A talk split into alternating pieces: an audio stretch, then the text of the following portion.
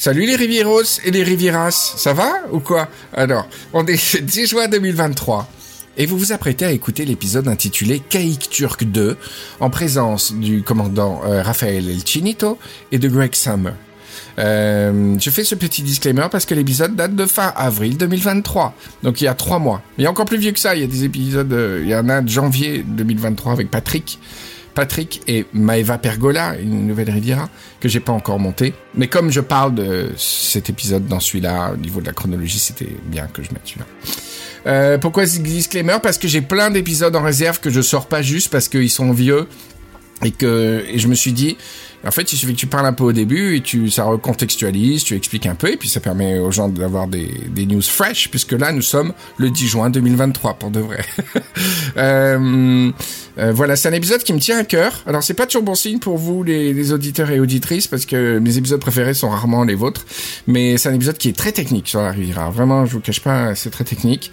Et surtout, c'est un épisode dans lequel je livre ma vision, une vision un peu politico-culturelle de la Riviera que j'ai en moi depuis euh, de nombreuses années et que j'ai jamais eu l'occasion d'exposer. Donc, c'est en fin d'épisode. Euh, euh, je, je supporte plus trop de m'entendre parler, donc euh, ça parle beaucoup. Euh, Henri Michel parle beaucoup. Je suis désolé, euh, mais en tout cas, c'est un épisode au niveau des thématiques que j'aurais aimé écouter. Voilà. J'espère que vous allez bien. Moi, ça va. Vous allez entendre de mes nouvelles dans l'épisode. toujours en train de grimper, de redégringoler, de remonter cette fameuse pyramide euh, de Maslow et euh, on, on, arrivera, on arrivera à un palier, on arrivera à un moment peut-être où je pourrais encore euh, enfin avoir le plaisir d'enregistrer de, tous les 15 jours des rivières détentes. Patrick, lui, Star System. ça, Patrick, c'est compliqué, hein, mais sinon le reste, voilà. Bon, bah écoutez, je vous souhaite une très bonne écoute des Caïques Turk 2. Je sais pas si vous allez beaucoup vous amuser, mais en tout cas, ce que je vous garantis, c'est que vous allez prendre de la Riviera euh, plein la gueule. Voilà. Gros bisous, ciao. Riviera détente avec Henri Michel. Je suis Greg Summer. Je suis Raphaël El Chinito. En direct de la Lambda, Lambda Cave. Cave. Il y a deux moyens de découvrir la côte sur la Riviera.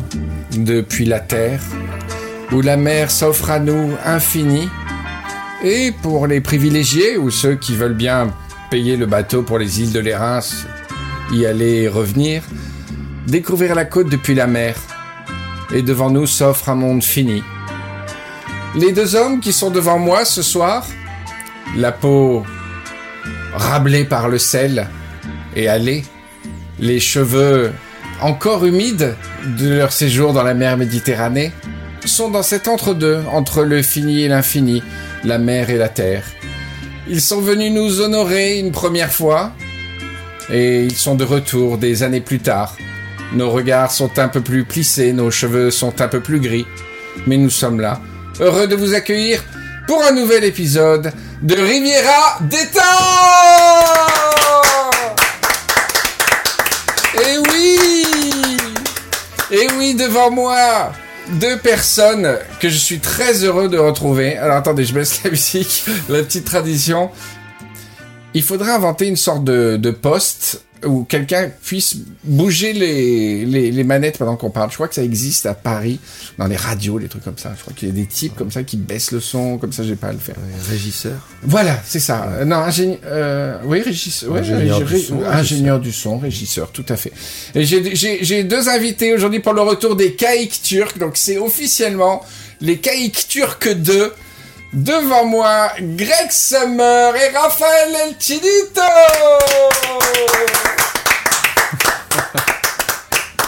Alors je peux vous dire que mon que mes micros sont très contents de, sortir de la poussière et ça sature à mort. Il accueille, il accueille ma voix avec un, ça va mieux là? Non, là on m'entend plus. Là, on va faire comme ça. Vous êtes habitués, hein, les Rivieros. Comment ça va, les gars? Tout va bien. Bien, bah oui, tout va bien. Ouais, il a l'air tout stressé, commandant.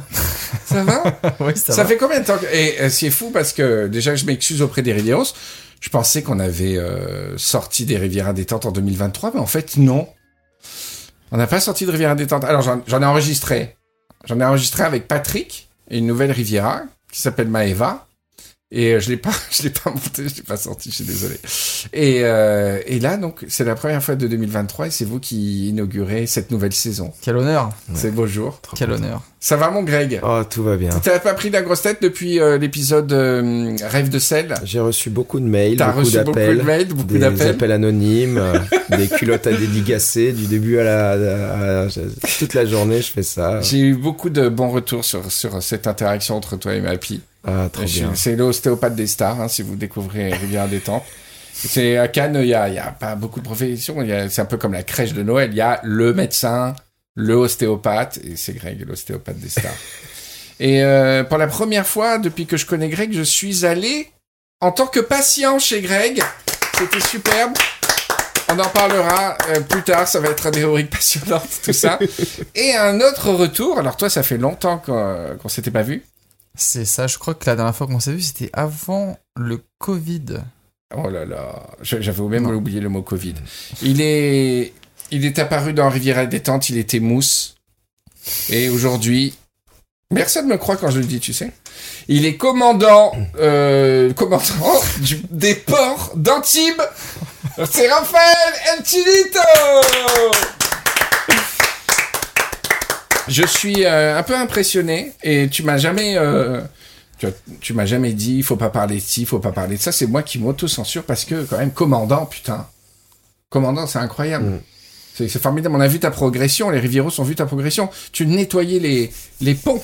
Bah, en fait, je, je récurais les toilettes des bateaux. C'est J'ai- vrai? J'ai commencé, pour de vrai, j'ai commencé sur les chantiers navals. Navo. les chantiers navaux. les chantiers navaux. J'ai commencé, bah, j'ai commencé chez Harry, Harry de Boom, le, Ah port, oui. le port de la Rague, le, Le port port de la Rague de, de Mandelieu. Oh. Alors, alors, on dit que c'est un, port qui est entre Mandelieu et Théoul. Oui. En fait, en fait, il y, avait un conflit d'usage sur une partie des pontons. oui. Une partie appartenait à Théoul et une partie appartenait. C'est très Riviero, J'aime cette sujet, histoire. hein. J'aime cette histoire. Et une pas partie que- qui appartient à, à Mandelieu. Aujourd'hui, je crois que le conflit est terminé et que le port de la Rague est désormais définitivement à Mandelieu. Mais pour moi, c'est le peut-être le plus beau port euh, de, de- du département parce que, enfin, Oui, il est très on- beau. on le connaît, hein, il, très il peu est connu. dans la montagne. Ouais, les touristes naturel euh, le pratiquent peu puisqu'on a le port. euh, comment ça s'appelle le port du Magellan et tout ça, le port de Théoul. Oui, Et entre Théoul et Mandelieu, c'est vrai, il y a un petit port très mignon pour jouer au beach volley. C'est une plage très sympa. Et à côté, il y a le port de la Rague. c'est ça. Et j'ai, j'ai- c'était, c'était mon premier travail, donc je travaillais dessus, je, je, je raclais les bateaux. Il me semble même qu'on en avait parlé puisqu'on Oh, on a un bateau en commun. Ouais, euh, ouais, exactement. Qui s'appelle le, Mi- le Mi- Milléna. Le Milléna, Ouais. voilà. Et donc c'est. euh, J'ai une très bonne anecdote. Oui, avec mais ce- tu as déjà raconté. Le- le- L'histoire de la voiture dans le port? Ah non, non, tu Ah, m'avais ah, ça raconté ça des histoires. Ah, nous aussi, euh, Entretien d'embauche avec la voiture dans le port. Ah oui. Ah, trop drôle. C'est quoi cette histoire. Excusez-moi, on commence tout de suite, mais euh, pourquoi le décor. la- Com- je te- avec du contenu tout de suite, on n'est pas très habitué, mais allons-y. Je te la fais courte. J'arrive à un entretien d'embauche à 9h du matin.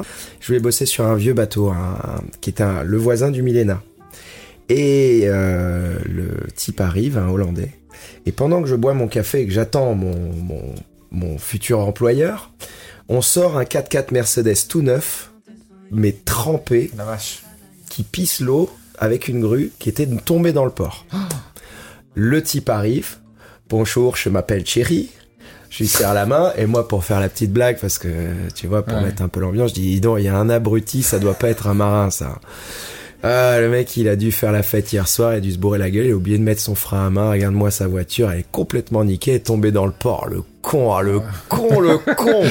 Le mec me serre la main et me dit, "Et ça tombe bien parce que c'est ma voiture. Ah. Ah là là, mais qu'est-ce qui lui est arrivé pour tomber dans le port Bah, il était bourré, il a oublié de mettre le frein à main, la voiture elle a glissé dans le port. Tu sais, t'as toujours une petite pente devant Ouais. le... Maintenant, ils mettent des petits plots, mais là, Ça en hein. l'occurrence, à Harry de Boom, tu n'as pas le plot. Et la voiture est tombée. J'aimais bien cette histoire de, de, de, Le ponton était coupé en deux avec une partie Mandelieu, une partie Théoul. Ouais, c'est ça, c'est ça. un, conflit d'usage, un conflit. Alors, je, je, je connais pas l'origine de, de, de ce conflit, mais effectivement, on savait pas si le port de la Rague, c'était- ça appartenait à Théoul ou si ça appartenait à Mandelieu. Il y avait une plus grosse partie qui faisait consensus, qui on disait que ça appartenait à Mandelieu, Ouais. et une plus petite qui appartient à Théoul. Moi, de cœur, je voulais que ça appartienne à Théoul. Parce que parce que le port de la Rague, il est magnifique. Théoul, c'est le joyau du département. Ouais, ouais. On en parle Et- à chaque épisode. Ouais, Ouais. Voilà, Ouais. voilà. Et bon, bon, après, bon, aujourd'hui, le port de la Rague, c'est Mandelieu, très bien, mais, euh, mais j'ai commencé là-bas. Écoutez, puis, euh, moi je pense que c'est plutôt Théo là aussi.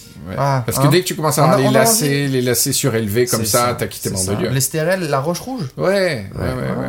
On est d'accord. Bah écoute, on a réglé la question. Voilà. Première, euh, voilà, j'aime les émissions comme ça. On est dans le concret. On règle des points. Donc ça, c'est bon. Donc on va, on va envoyer une petite lettre. euh, Je sais pas qui gère ça, mais euh, mais on va les envoyer. Vous savez, euh, bon, je fais une parenthèse qui a absolument rien à voir. Euh, je rêve de faire une émission euh, où je commente les conseils municipaux. Euh, Je me suis beaucoup intéressé à ça quand j'avais le, euh, le plaisir de faire l'agenda du loisir français pour Slate. J'avais fait des épisodes où j'allais un peu loin et pourtant j'avais pas beaucoup de temps, mais je sais pas pourquoi. Une de mes passions quand je cuisine, c'est de foutre un conseil municipal random. Et le conseil municipal, c'est un concentré d'une ville, tu vois. Tu vois l'opposition, tu vois le, euh, les gens du côté du maire, tu vois la personnalité du maire, et puis tu entends les problèmes, et ces problèmes de cette ville, c'est les problèmes de la France, tu vois. Et euh, pour moi, c'est euh, les meilleurs euh, bulletins d'infos de, comme si tu prenais le pouls de la France, quoi, tu vois. Et, et je sais pas pourquoi, mais récemment, euh, à cause de mon feed YouTube et tout ça, par, euh, par le hasard ou par le manque de temps, les- il n'y a plus qu'une ville dont j'écoute les conseils municipaux, c'est Annemasse. le truc qui a rien à voir avec la Riviera et tout. Mais en fait, c'est comme une série, vraiment. Parce que la cinquième fois que tu... t- Attends, les conseils municipaux, c'est 2-3 heures. hein. Ouais, c'est ça. Ouais. C'est long. Donc, euh, c'est le, di- c'est le truc que j'ai fait le dimanche, tu vois. Et, mais en fait, quand on a regardé deux, tu connais les DOS. Tu connais les DOS d'Almas. Et Raphaël, euh, mon neveu, habite à Almas, il n'est pas au courant du tiers de ce que je sais sur Ah, la ville. c'est génial. Et des, des fois, je lui dis, oh tiens, ils vont ouvrir un parc à côté de chez toi. Il dit, ah, c'est ça, ouais, ça a pas l'air terrible et tout. Je dis, ouais, ouais, et je te dis pas le budget, on s'est battu. Hein. c'est, complètement dingue. Et, et c'est vrai que quand tu parles des pontons, quand tu parles des projets, des trucs comme ça, je pense toujours à mes conseils municipaux et j'ai comme, un, comme envie de, de regarder les conseils municipaux, sauf celui de ma ville parce que je supporte pas le, je supporte pas le, le maire de Grasse et j'ai des petits soucis avec. Ah, ah, ah. Voilà. Voilà, voilà. Euh, Cette émission commence. Alors, on peut pas dire qu'il n'y a pas de contenu. Mais par contre, je sais pas où on va.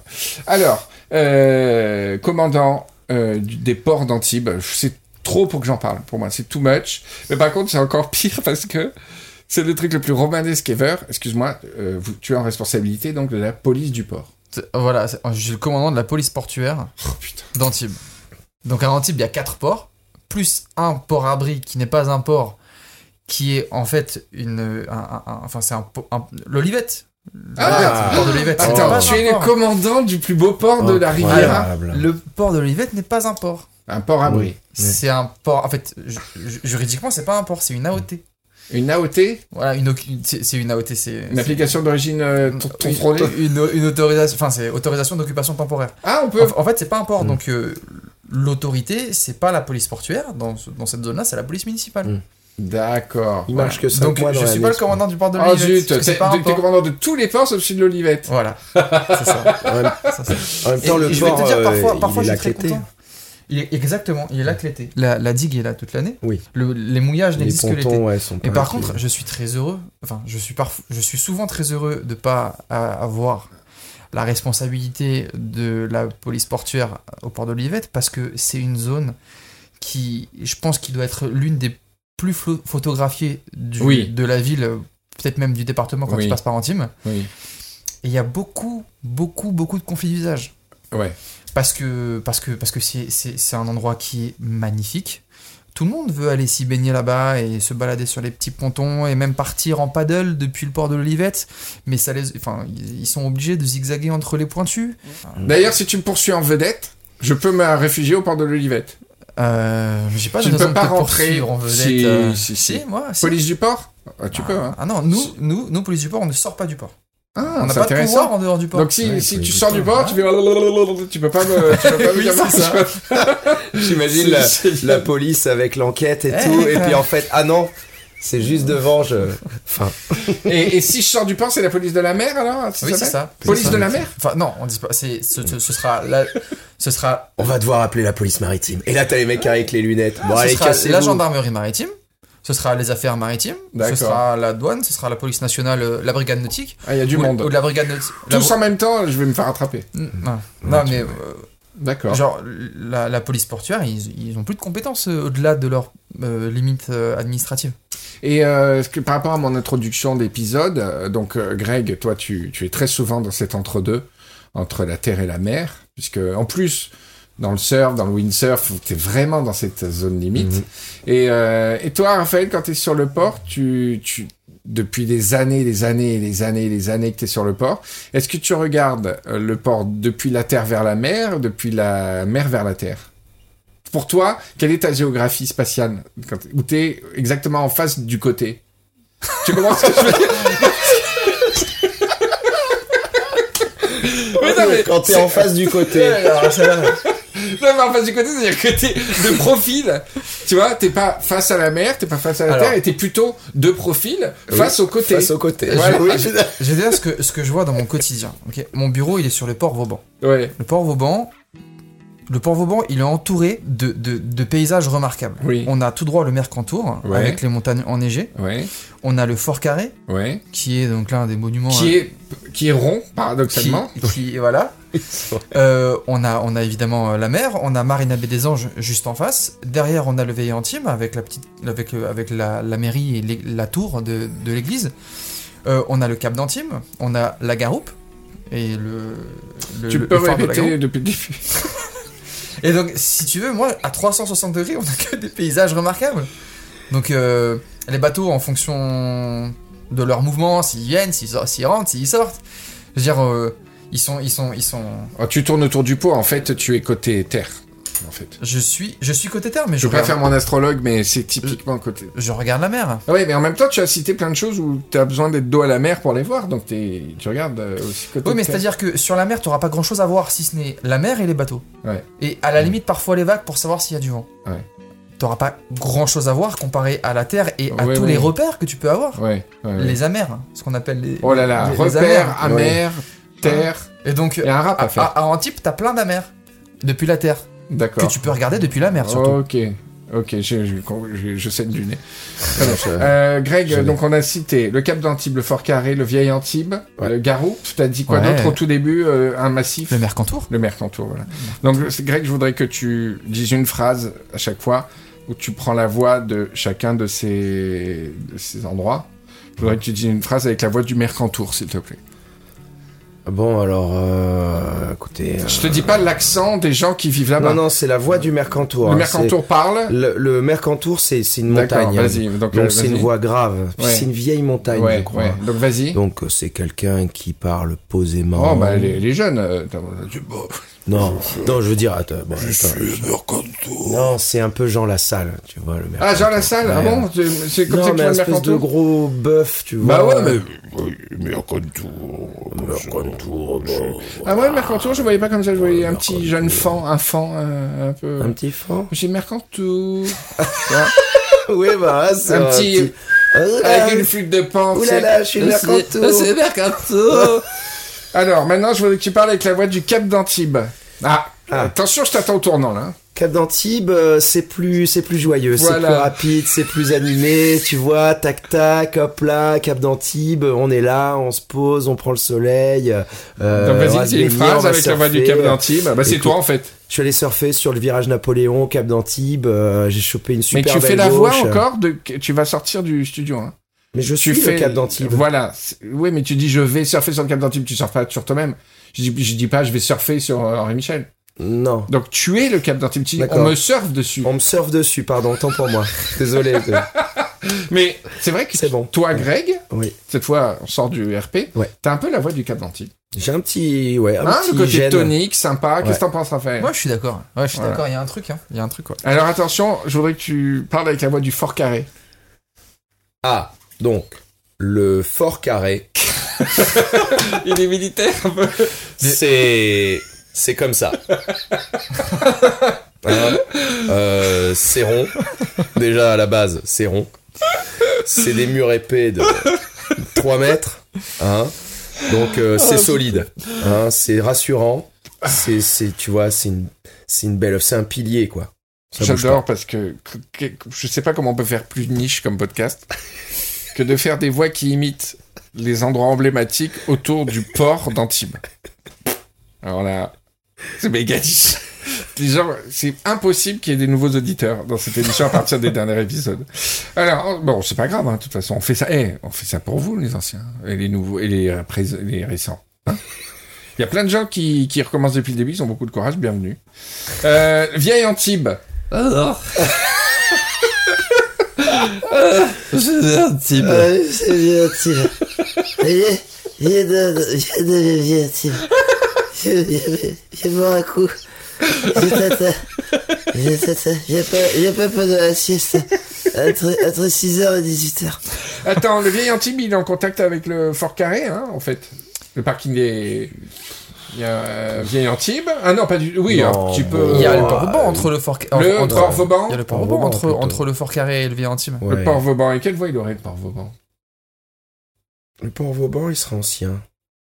Ouais. Mais ancien, euh, style Ancien militaire. médiéval. Oh là Ah, mais c'est vrai. parlerait, euh, oh là, euh,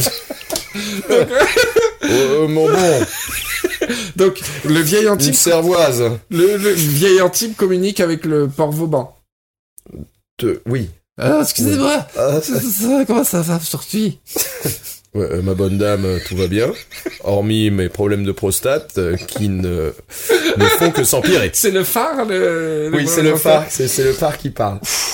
Et la garoupe.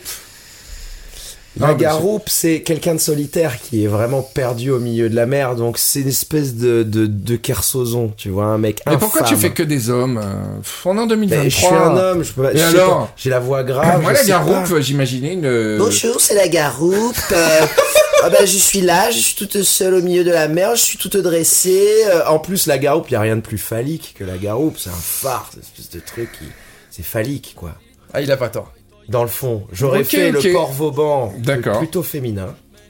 Ouais, ouais, Parce ouais. qu'au sein du port, tu vois, ça fait comme le ventre d'une mer pour moi. Oh, c'est beau, putain. Et ton bateau est à l'abri de ce port, comme dans le ventre d'une maman. Et c'est vrai que quand tu sors d'une tempête, que t'es en bateau, pour cet hétérocentrisme. t'es incroyable. euh, rincé, le mec me coupe dans mon élan poétique pour une fois que j'en ai un. Mais c'est très Euh, très beau, c'est très très beau et, et c'est marrant parce que quand t'as fait euh,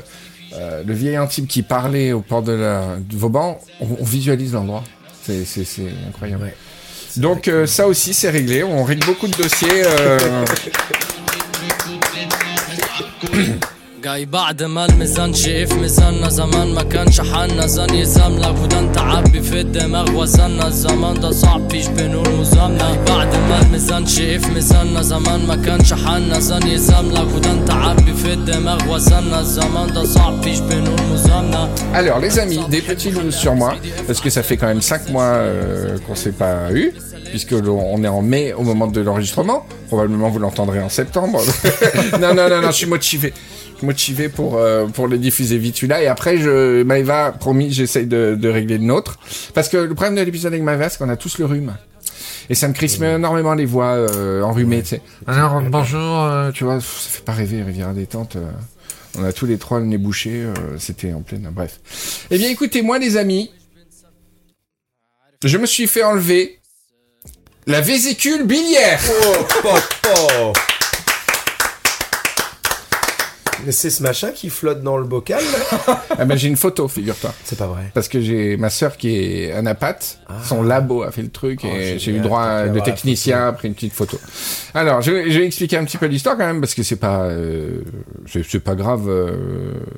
Mais un des premiers à m'avoir dit t'as un problème de vésicule biliaire, c'est Greg Summer. Ah. Parce que euh, j'avais repris le sport de manière intensive en me mettant au crossfit. Un truc de applaudir. non mais c'est un bon réflexe, j'aime beaucoup. Euh, je m'étais remis, enfin je m'étais bien remis au sport à fond. Et je m'étais inscrit au CrossFit, qui est un truc incroyable. Si j'avais plus de sous, j'en, j'en referais, mais j'ai fait qu'un mois. Et en fait, les brusques pertes de poids font euh, des crises de vésicule biliaire. Et donc, je me mettais à avoir des douleurs incommensurables. C'est vraiment une douleur incroyable, incroyable. Euh, en haut du ventre, quoi, tu vois. Et putain, je flippais et tout. Et euh, j'en avais parlé trois secondes à Greg, à l'époque du tournage avec Mappy, je crois, ou un truc comme ça. Et il m'a dit, Ah, ça, mon gars, euh, c'est la vésicule biliaire, sûrement. Et bref, j'avais oublié un peu le truc. Et après, les crises sont devenues énormes. Ils ont fait une échographie, ils ont vu le truc et tout. Entre temps, t'es venu me voir au cabinet, Voilà, parce que J'ai commencé à perdre du poids et tout. ça sentait le cidre. Et, euh, et ensuite, ils m'ont fait un scanner pour voir si c'était ça. Et au scanner, le gars vient et me dit, euh, écoutez, euh, ouais, c'est la vésicule, mais euh, votre foie, euh, pas ouf. Et là, j'ai commencé à avoir peur, quoi. J'ai commencé à, c'est un foie énorme. Et visiblement, il est gras, quoi. Foie gras. Je connaissais pas ce truc. Et donc, euh, bon, euh, le scanner a montré que j'avais un foie gras de canard, euh, Comtesse du Barry, euh, promo, promo de Noël. Alors après, il y a des stats. J'ai envoyé un texte à, à Greg en disant ça. Et c'est marrant parce que malgré la légende, ça fait au moins 10 ans que je bois plus. C'est-à-dire si je bois 8 verres par an, euh, c'est c'est beaucoup quoi. C'est pas que la. Ouais, mais le sucre, je mange pas de sucre. Euh, Tu vois, c'est la bouffe quoi, c'est le Ouais. pain, c'est des trucs fait, comme c'est ça. le sucre caché. Non. Et moi je pense que j'ai quand je faisais les, les streams et tout ça, je buvais- j'étais au cognac, au rhum, Ouais. euh, au rhum japonais là, euh, non, au whisky japonais. Japonais, ouais. Et je streamais presque un soir sur deux. Et je, je buvais 3-4 verres de whisky euh, japonais, tu vois.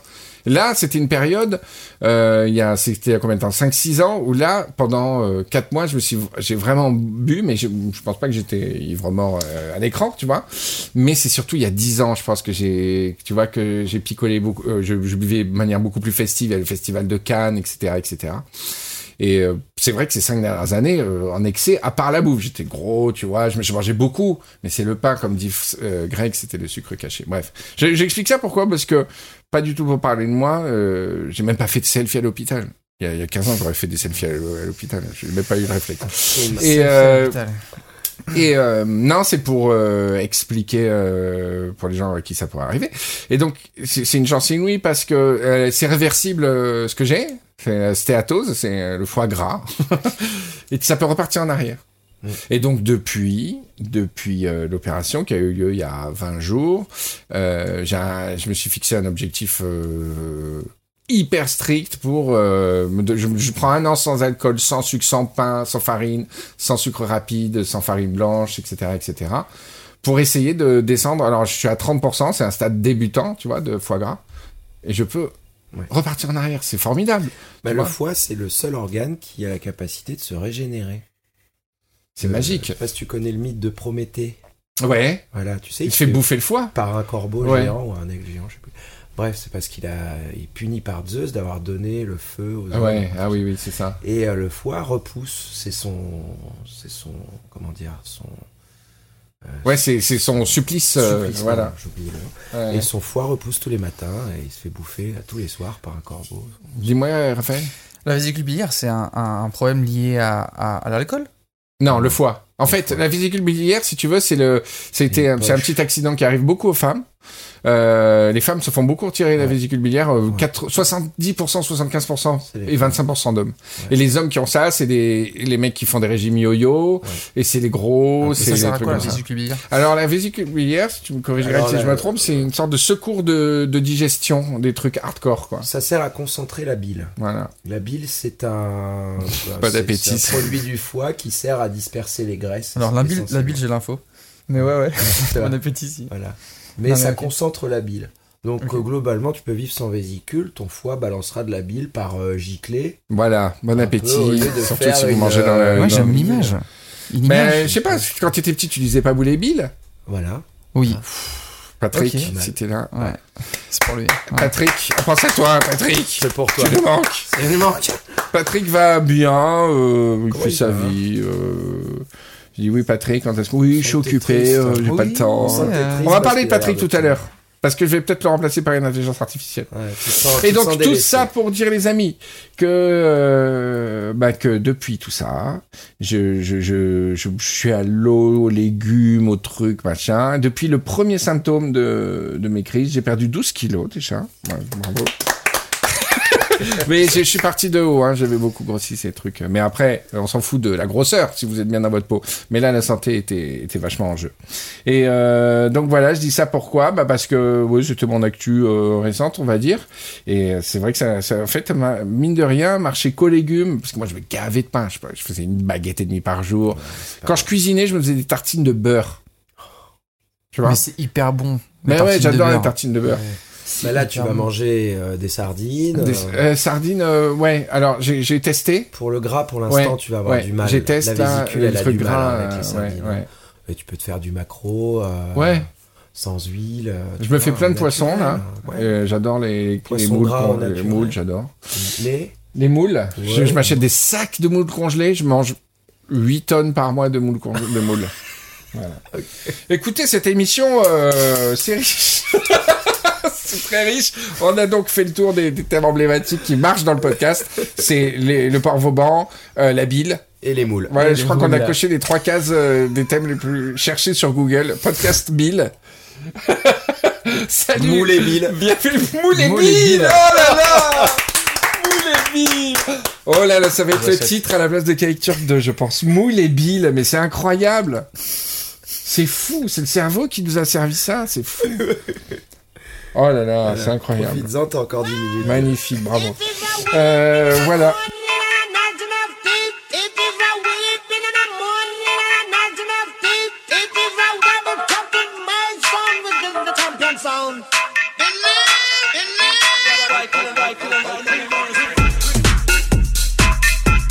Alors, on va parler d'intelligence artificielle, les amis. Euh, J'en parle toujours un petit peu dans les épisodes, parce que c'est mes nouveaux copains, les intelligences artificielles.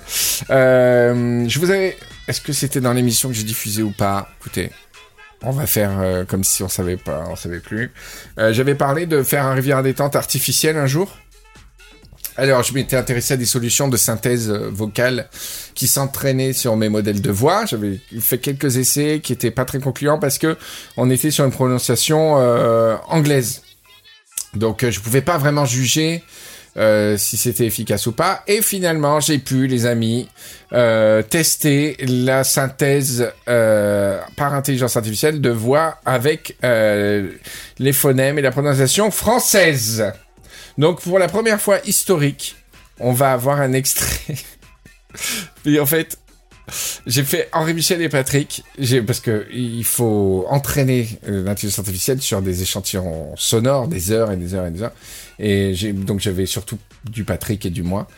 Mais en fait, la prononciation française est tellement parfaite que ma voix de Patrick, ma voix et celle de Patrick sont les dernières voix à pouvoir faire en intelligence artificielle parce qu'il n'y a pas les les lèvres qui dépassent que j'ai, Patrick, les dents, les et tout. Euh, Il n'y a pas de débit un peu de teubé, tu vois. Il y a, il y a rien, donc en vrai c'est très impressionnant, mais en vrai on me reconnaît pas. Donc je vais, fa- vous faire- je vais vous faire écouter d'abord un bonjour, ok? Bonjour à tous, bienvenue sur Riviera Détente. Je m'appelle Henri Michel et je suis très content d'être avec vous. C'est pas ouf. C'est marrant. On dirait un peu, il y a un peu de Julien Lepers Ah ouais dedans. Ouais. Moi, j'aurais dit France. Mais le, le débit est... Enfin, le débit, déjà, ça va pas du tout. Il prononce... C'est trop l'accent de Touraine et tout. Après, au niveau de la voix, il est un peu plus pincé que moi. euh, c'est pas ouf. Pas- Par contre, Patrick, j'ai trouvé ça beaucoup mieux. Bonjour à tous, bienvenue sur Riviera Détente. Je m'appelle Patrick Patrick et je suis très content d'être avec vous. C'est un peu mieux. Putain, la vache. C'est un peu mieux, hein. Donc, euh, alors on n'y on n'y est pas encore, mais, mais franchement, on y est dans pas longtemps. Parce que vous voyez que les voix sont très, très, très Ouais. différentes. Il y a un peu... Ça ressemble un peu. Ouais. On y... C'est pas encore... euh, Je peux pas faire semblant de, de dire que c'est moi. Mais, euh, mais dans... Ça va à une telle vitesse... euh, Ça va dans une telle vitesse que dans six mois, euh, tout le monde peut faire son podcast euh, en IA sans problème. Je vous remets les deux extraits, d'accord? Bonjour à tous, bienvenue sur Riviera Détente. Je m'appelle Henri Michel et je suis très content d'être avec vous. Bonjour à tous, bienvenue sur Riviera Détente. Je m'appelle Patrick, Patrick, hein. et je suis très content d'être avec vous. Voilà. On reconnaît son fou, hein. petit. Il y, a, il y a un petit truc, on n'y est Ouais. pas encore, on n'y est pas encore, mais c'est pas mal. Alors là, donc, euh, très officiellement, je crois, de, dans un podcast, enfin, j'écoute pas les podcasts français, mais je pense qu'on va avoir, je vais faire le premier dialogue très court entre Patrick et Henri Michel en intelligence artificielle. Même si c'est proto, eh ben écoutez, je m'arroge euh, la première historique. Attention, premier dialogue. Alors comment ça va Patrick aujourd'hui? Écoute, ça va bien bien, les fesses des chattes baiser la merde.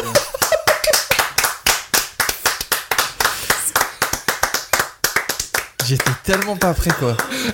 Ça va bien, bien. C'est bon, on va réécouter. Les Des fesses des chattes chattes baiser la merde. Alors comment ça va Patrick aujourd'hui? Écoute, ça va bien bien, les fesses des chattes baiser la merde. On y est presque. On dirait un Italien qui... Mais c'est la merde. ben, c'est les chattes. Et, et donc euh, j'avais fait un moteur euh, basé sur euh, GPT, de DaVinci 3, donc de euh, qui était entraîné sur les dialogues de Riviera détente. Donc la partie contenu, on pourra la voir. Là, c'était moi qui ai écrit le texte. Hein. C'est pas un Oui. texte euh, d'IA. Non, mais euh, les textes d'IA, c'est ce niveau. Hein. Euh, les- il, est, il est devenu ordurier, euh, l'IA. Ah, J'ai posté des trucs sur Instagram, euh, tu, c'est ordurier. Le truc, euh, surtout Patrick. Tiens, moi je dis, alors Patrick, ça va? Et les dialogues, c'est lui, il part en sucette immédiatement. La, la, la IA est devenue mode- folle. Tu mets un mode vulgaire pour avoir... Non, mais elle a ingurgité tellement de trucs. En fait, t'as as une sorte de facteur de, de, de créativité euh, que tu peux régler, tu vois. Soit tu lui dis d'être strict, soit tu lui dis de, de se lâcher. Et quand dès que tu sors un peu du milieu, Quand tu mets le curseur... il va dans le truc de répétition, on se répète. Eh ben moi c'est comme ça. Eh ben moi c'est comme ça. Eh ben moi, eh ben moi, et ben moi Et la- d'habite, eh, machin. Et-. Et donc on va pouvoir faire le texte. On l'avait. Maintenant on a les voix. Et donc la prochaine fois, je fais, euh, j'aurai un peu plus de temps et de volonté pour tout préparer, une émission entièrement en IA avec euh, les voix de, de moi et de Patrick. En tout cas, c'est une belle première. Hein Ah, C'est pas mal. Ouais.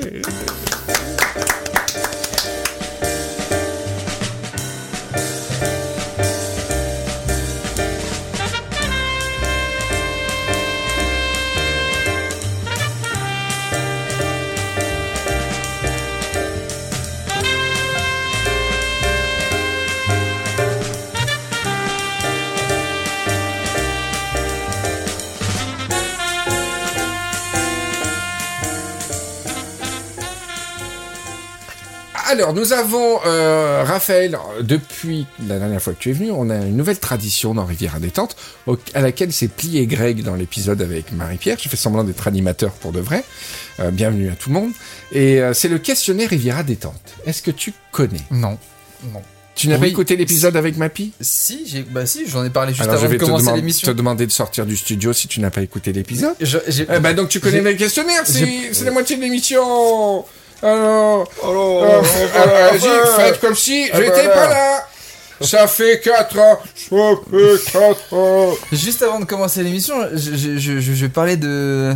Alors, allez-y. Ne, ne- Si, si, ne, si, si. ne vous gênez pas. Faites, faites, faites, faites, faites comme si je, je n'étais pas là. Alors, Raphaël, je vais te poser le questionnaire Riviera Détente générique. Questionnaire Riviera Détente, Raphaël. Alors, euh, si tu devais créer un restaurant, quel nom lui donnerais-tu Si je devais créer un restaurant. Tu quel crées nom ton restaurant. que- Quel nom Il répète la question pour avoir le temps de réfléchir. Je Ouais, parce crois que que, là, tu connais pas ces tricks. Commandant. Euh, T'as vu, j'ai pas dit mon commandant, j'ai j'ai retenu la leçon. Ah, tu as retenu. Ouais. Alors, il y a, il y a un nom que j'aime beaucoup Oui.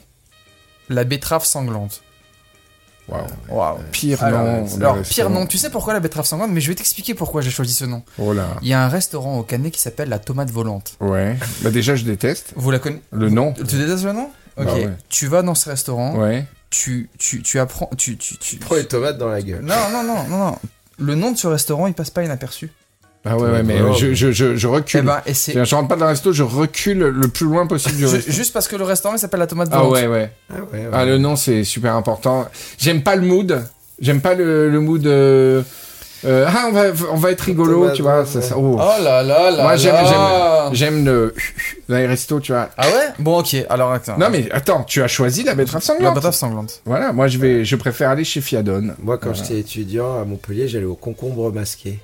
Voilà, mais voilà, voilà, voilà, Horrible, horrible. Oui, horrible, C'est en référence avec Alors, une BD. Mais oui, À oui. Cannes la Boca, il y a, il y, a, il y a un snack qui s'appelle Boca Croc.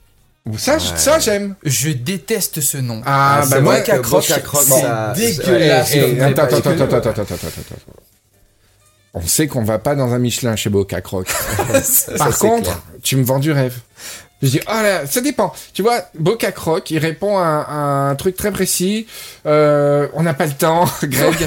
on Où est-ce qu'on va On, on On lui se fait fait un un petit casse-croûte. Croc. C'est un Voilà. Boca Croc. On se fait un Boca Croc. Ouais, je te fais C'est un- génial. Un tacos au Boca Croc. Boca Croc, D'ailleurs, juste à côté, il y a le Doux Bail, mais Doux D-O-U-X. Bye. Bail, tu vois. Non, mais ça, ça j'envoie ça, en Ça, prison. c'est J'envoie en prison. Là, oui, j'ai Les fait. gens qui font ça, c'est. C'est en face de là où on fait prison. de l'impro à chaque fois. Ouais, c'est à, côté du salon de les co- pieds. c'est à côté du salon de coiffure qui s'appelle. euh, qui Non, s'appelle. ouais, on va pas faire tout. euh, ouais, définitif. ah, alors, Ouais, définitif. Définitif, ouais. Ok. Boca Croc, j'adore. Allez. Donc toi, c'est euh, betterave sanglante. Ben voilà un resto où je foutrais pas les pieds. Ok. J'irai au Fiadon. Ouais. Au Fiadon. Et après, on ira boire un un, rêve de un sel. rêve de sel. Une petite euh, sel. euh, Alors, euh, si tu crées un bar, comment l'appellerais-tu Un bar, au- le bar mitzvah? Ah ouais, bah ouais. Franchement, bravo. Le bar mitzvah, c'est très con. Ou sinon, ou sinon le Raymond Bar? Ah ouais. Ah, c'est dommage. Ah, c'était bien le bar mitzvah. Il y a un petit côté identitaire qui me plaisait, jeu de mots. Ok, euh, le bar mitzvah, c'est c'est génial. Après, est-ce que c'est pas excluant? Ben écoute, euh, j'ai envie de te dire, euh, il suffit d'y venir pour voir que c'est les pas, voilà, c'est tout. Les portes elles sont ouvertes. Hein. J'ai pas ces petits temps. Euh, allez voir, venez. Ok, non, c'est bien, bravo. Si tu étais un animal, quel animal serais-tu? Alors je vais te sortir mon animal totem, Ouais le loup. Oh Ouais. Tu sais que j'ai appelé mon fils Wolf. C'est son troisième prénom. Ah ouais. Mon grand-père s'appelle Wolf, Wolfson. C'est-à-dire que nous on a du sang de loup C'est dans les Patrick. Patrick, il s'appelle Ah, Wolf il- Wolfson? bah, il, il- c'est- il vient d'Europe de. Non, mais son prénom c'est Wolf et son nom c'est son Wolfson? prénom sur sa carte d'identité, son prénom c'est Wolf et son nom de famille c'est Wolfson. Waouh, Wolfson, c'est le fils du loup, quoi, en quelque ça. sorte. Ouais. quoi. Loup, vraiment- fils du loup. Ouais. Waouh. Mm. Mais c'est trop fort. Wolf, Wolf. Wolfson. Non, Wolf, Wolfson. Ouais, c'est ce que j'ai Ah, dit. c'est ce que t'as dit Pardon. Ouais. Wolf Comme, euh, Wolfson. Mais c'est dur à prononcer, hein Wolf Oui, Wolfson. bah, Monsieur Wolfson, du coup. Monsieur Wolfson. Oh là là. Boutros, Boutros Ghali. Écoute, je sais pas quoi faire de score. euh, écoute, il faut appeler Monsieur Wolfson. Ah, mais non, parce qu'il s'appelle Mr. Wolf dans Reservoir. euh, Oh là là, quel bordel. Dans, dans Pulp Fiction. euh, C'est Monsieur Wolf, ouais. Oui, il s'appelle moi. Ouais. Putain, j'ai fait une anecdote. Hervé Kettel. Hervé. Hervé. Jean-Louis Quetel. Hervé Kettel. ok. Euh, et, et le loup, euh, parce que t'as toujours adoré cet animal. euh, Oh, bah, parce que bah, tu sais, c'est l'animal totem. Donc, euh, tu t'es là, t'as des, enfin, tu- des, des, traits de des traits de caractère ou des. Enfin, c'est un peu. c'est un peu je, je saurais pas te. D'accord, ouais, te c'est, tu l'expliquer, as un hein. feeling, quoi. T'as un animal totem peut-être Alors oui, alors moi du coup, est-ce que tu le choisis ton animal totem ou est-ce que Normalement, c'est imposé? Parce que moi je c'est suis, imposé. Et c'est imposé par qui? bah, par moi, un je- chaman. Ouais, parce que Ah, voilà. je Enfin, c'est suis- pas imposé, c'est, ça se révèle c'est- à toi. Voilà, ça se révèle à toi. parce que putain, moi je suis loutre euh, ascendant hibou quoi. C'est un peu des. Ah ouais Ah ouais Non, c'est l'inverse, c'est hibou ascendant, Ascendant loutre. Ouais. Je sais pas. Et toi, t'es quoi ton animal totem? Bah, je sais pas, j'ai jamais fait de trucs chamaniques pour Mhm. savoir quel est mon animal totem. Mais euh, Après, moi, j'aime les ânes et les chiens. premier- euh, moi, je suis premier degré. Hein. Mais je te crois. Ah ouais, ouais, ouais. Moi je suis juste hibou en fait. Non, mais moi, moi, moi, si je devais être un animal, j'adore les, les ânes. Les ânes, Ouais. c'est très intelligent. C'est doux. Euh, euh, je suis pas forcément doux, mais en tout cas, je, je tends, je tends vers ça et j'aime bien les ânes. Ils ont l'air peinards. Ils ont pas, ils ont pas l'air très malheureux, sauf quand ils soulèvent des trucs. euh. Mm. C'est, je suis content de faire des émissions de contenu comme ça. Euh, ton plat de condamné à mort. Oh mon dieu, mon plat de condamné à mort. Ton dernier plat. Est-ce que cette question, elle se s'entend pas Quel est ton plat préféré? Ah non, parce que je choisirais pas forcément euh, la même réponse, moi. Déjà, tu peux demander une recette qui, qui prend deux mois à être préparée. Comme ça, ça te fait de... Il y, a un- il y a un beurre marocain où tu, tu dois enterrer le beurre et attendre 20 ans, tu vois. Je veux manger du... elle est, elle est difficile ta question. Elle est difficile. Euh, question. oui, mais C'est- c'est- en c'est- fait, tu te fais condamner à mort et tu trouves que c'est une question qui est difficile? Tout dépend de quoi tu es condamné. Moi je pense. Ah bon? Ah ouais. Ouais, parce qu'au final, l'issue c'est la même. euh, Oui, Bah, C'est ton dernier moment conscient, Ouais, donc voilà, Quand euh, t'es condamné profite. à mort, c'est que t'as fait vraiment un truc grave.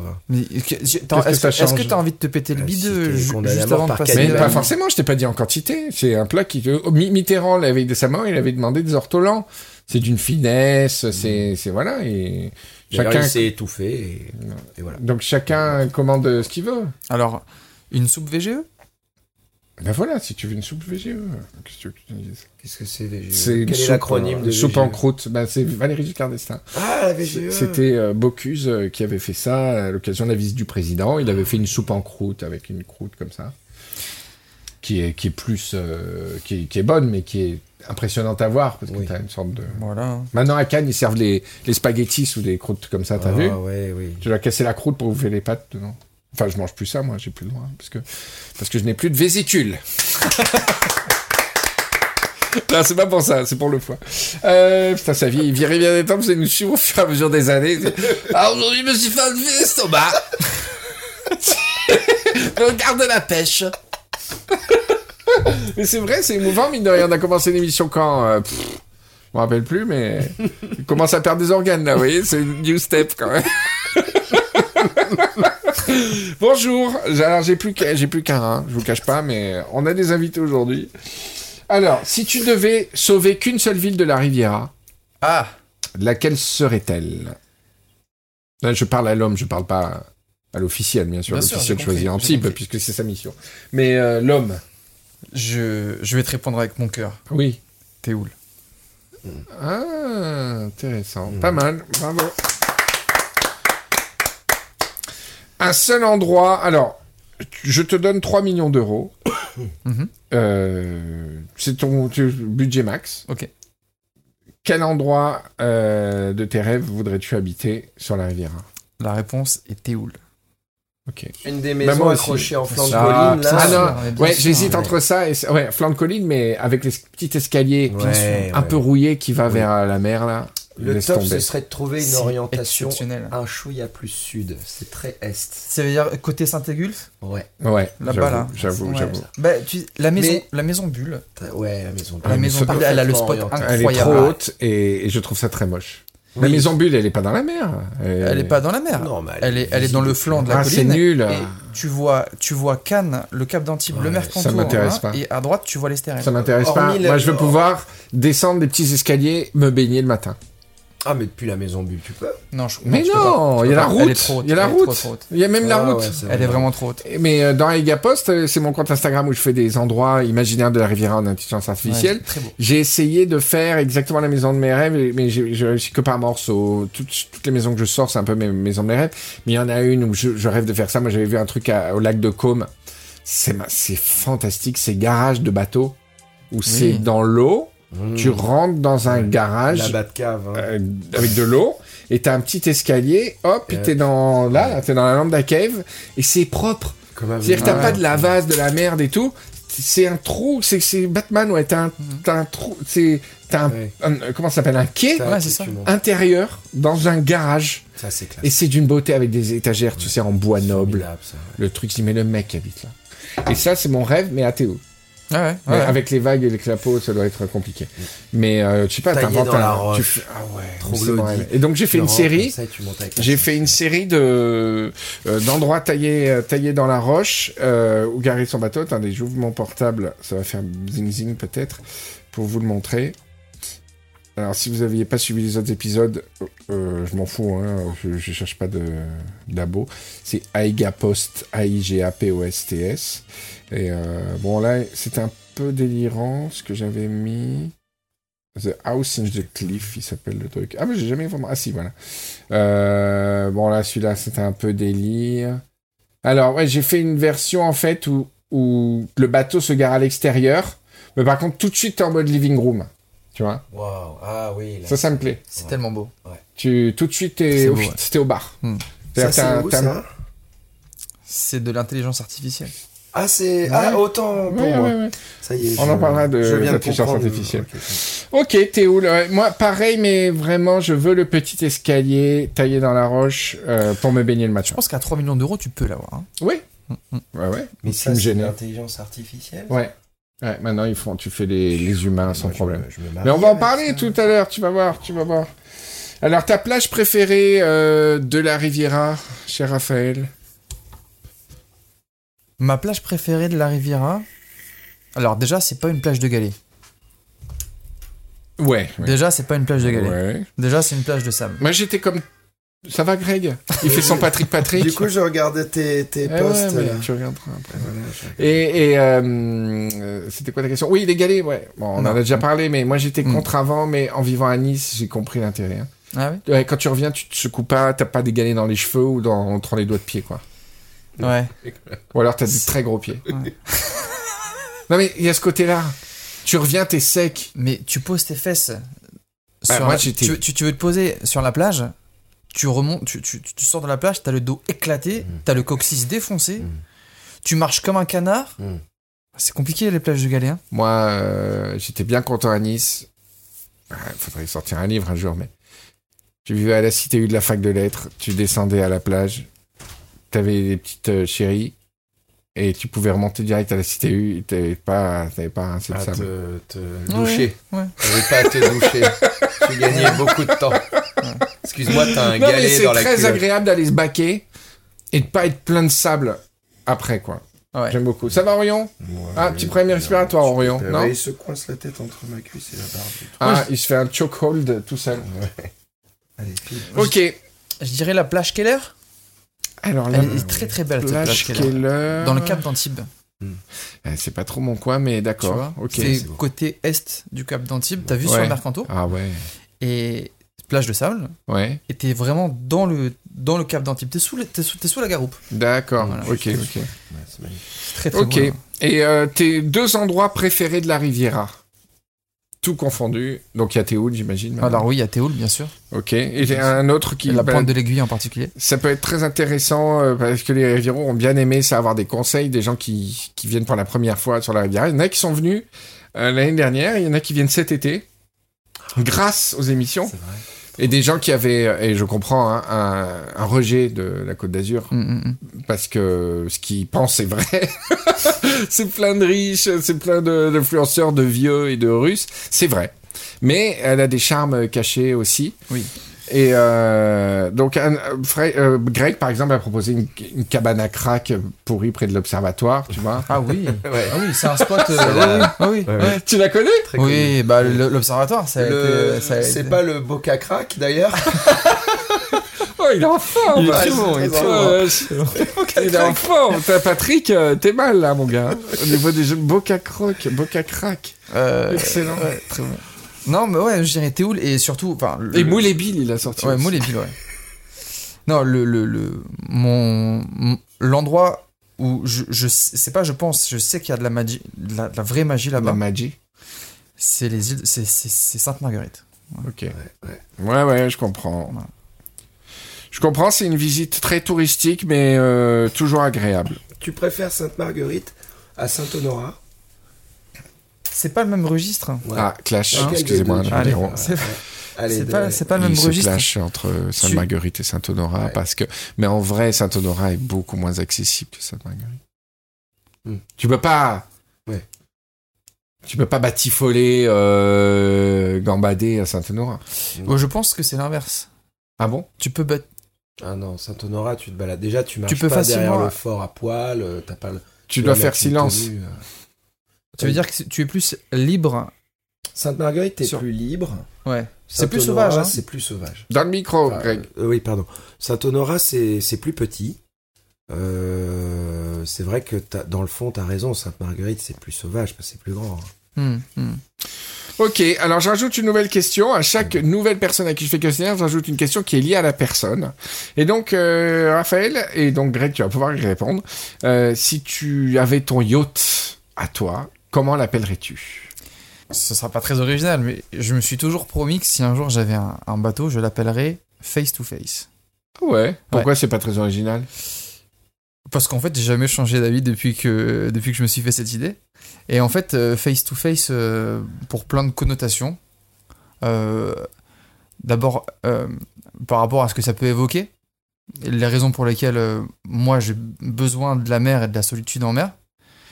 Euh, et la deuxième chose, c'est euh, référen- en référence aussi à un titre euh, de- d'un de mes groupes euh, favoris, Qui ça? Daft Punk. Ah, d'accord. Voilà. Qui m'ont qui m'ont beaucoup accompagné dans ma vie. Alors certes, on va dire c'est pas très poésie, mais Daft non. Punk m'a accompagné une grande grande grande partie de ma vie. voilà, il se moque de moi. Voilà, il se moque de moi. Tu, tu, tu rigoles, Daft Punk, c'est Jarcel, je te faisais Rolling Non. and Scratching là. Tu le fais vachement bien. Bah ouais. Ouais. Non, non, je respecte, Ouais. mais Face to Face, je connais pas. Au début, Donc, je croyais c'était quel album, ça. C'était quoi Homework. Ah ouais, Euh, pourtant. non non non par contre, Face to Face c'est Discovery, mais Ah, voilà. mais, mais Ah. ce que tu as imité c'est Ah bah Homework. oui, ça, oui, c'est Rolling and Scratching. Mm, mm. C'est- C'est rare les morceaux que tu peux reconnaître Ouais. juste avec la Ça- caisse claire. oui, quoi. juste à la caisse claire, tu sais ça, ouais. Je- J'ai envie de te retourner la question, mais c'est pas moi qui anime l'émission. Ben, moi, je n'avais parlé dans un rivière détente. euh, J'avais dit que si j'avais un bateau énorme, je donnerais un nom de tout petit bateau et vice versa. C'est-à-dire le petit bateau, pour rigoler, j'avais dit Starfucker ou Star Power of the Seas. Ouais. Et, un gros bateau, je l'appelais euh, Mimi 1 ou Mimi 2 ou. Moi, le, le- le nom de bateau qui m'a le plus marqué, c'est Never Again 2. Je, je trouve ça C'est génial. C'est génial. Ouais. Et toi, tu vois des noms de bateaux tous les jours, Ouais, dans le ouais, cadre de ton ouais, métier. Ouais, bah il y a un bateau qui s'appelle Trafalgar au Port Vauban Ah, c'est beau, et ça. à chaque fois qu'on passe devant, ça, enfin moi ça me nargue. Ah oui, Ah bah ouais, la bataille ouais. de Trafalgar. Ouais, Et c'est un, c'est un, c'est un anglais bien sûr qui est Eh propriétaire oui, du, du bateau. c'est génial. Euh, Il y en a un autre d'ailleurs, c'est un bateau école, il s'appelle Lord Nelson. Alors bon, pareil. euh, Ouais. Et c'est un anglais aussi qui tient ce. Eh ce bien, on va en parler des Anglais tout à Il est à l'heure. côté de Trafalgar, ils sont bien à côté. Ouais, ouais, comme Ouais, par ouais, hasard, ouais. comme par Alors à toi, Greg, euh, je te retourne la question, Greg. Toi, si t'avais un bateau, comment tu l'appellerais? Alors moi, c'est en référence à un, Un yacht, hein, un yacht. hein, ouais, ouais. Je l'appellerais le Cowboy Bebop.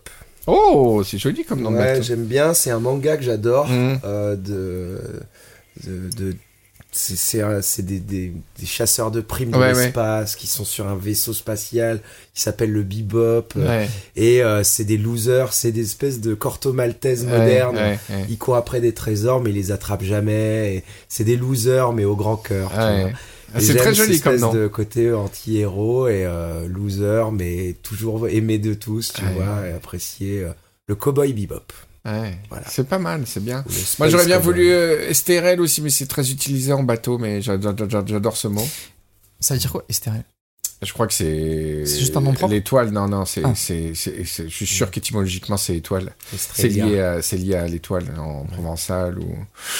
Mais on va parler de géographie. On a un gros programme et on a réussi à parler 50 minutes de, de sujets niche. J'adore. C'est, c'est vraiment ce que. c'est vrai en plus. Je- moi, j'adore en tout cas. J'écoute. Je fais l'émission que j'ai envie d'écouter en fait. Excusez-moi. C'est vrai que si vous êtes étranger à la région. euh, Alors sachez que j'ai une voiture en ce moment. J'ai, j'ai récupéré une voiture d'occasion qui a la plaque bretonne.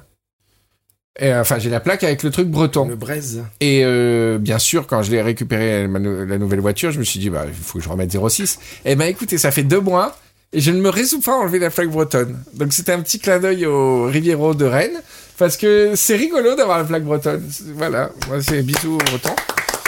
Vous en savez des choses. Tu Alors peux la garder longtemps, cette plaque. hein. T'as un an, je crois. quoi? Mais Pourquoi non. mais Non, la plaque, la plaque est réglementaire. Oui. Oui. Mais le logo, il est pas Le réglementaire. logo, Ah non, tu mets ce que tu veux. Il y a même un logo il y a- il y, canois. a plein de gens qui mettent le logo corse pour pas se faire emmerder ici. Ah ouais. Ouais. ouais. Mais sauf que si on te fait un quiz et que t'es corsix comme moi, euh, Attends, il y, a des- il y a des Azuréens qui mettent le, le- le- la Corse ah ouais plein. pour pas se faire emmerder? Ouais. Alors là, t'as des infos. Ah bah ouais, ouais, moi Mais j'en il y a connais, Corse hein. le... Il y a le 06 quand même. Tu euh, mets le 2A. Ouais, ils mettent le 2A. Ouais, tout. tu mets le 2A.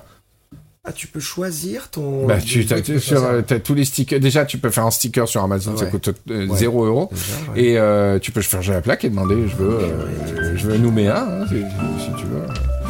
Voilà. Io ti rivedo sempre tra tanta gente che ti sfiora, che ha voglia di te.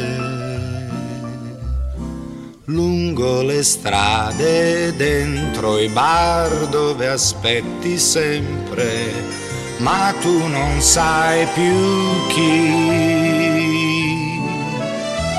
Tu non volevi cercare avec nos deux hommes de l'entre-deux, de l'entre-deux-mer. Vous êtes content de m'en voir un peu? Ouais. Moi, je suis, moi, je suis très ému. Est-ce qu'il y a une actu sur les caïques turcs depuis la dernière fois où on en voit peu, ça revient à la mode Non, euh, c'est toujours une cagassière euh, qui reste coincée entre Kos, euh, Hérode et Bodrum, euh, qui fait la balade à touristes et qui reste en Turquie. Peut-être pas obligé de, ouais, de stigmatiser, mais alors, et, euh, par contre, on m'a dit que tu avais une grosse actualité sur les pointus, Greg. Oh ouais, c'est génial. ça. Alors, je sais pas si les personnes qui qui ne connaissent pas forcément les pointus, c'est un bateau emblématique de bah, du sud de la France, Oui, hein, tout à fait. Ouais. qui se caractérise par quoi? Bah, c'est un bateau en bois Ouais. qui est une barque de pêcheurs. Hein. Euh, Raphaël, Ouais. tu m'arrêtes si. Et qui est un bateau traditionnel euh, des pêcheurs euh, de, de la côte.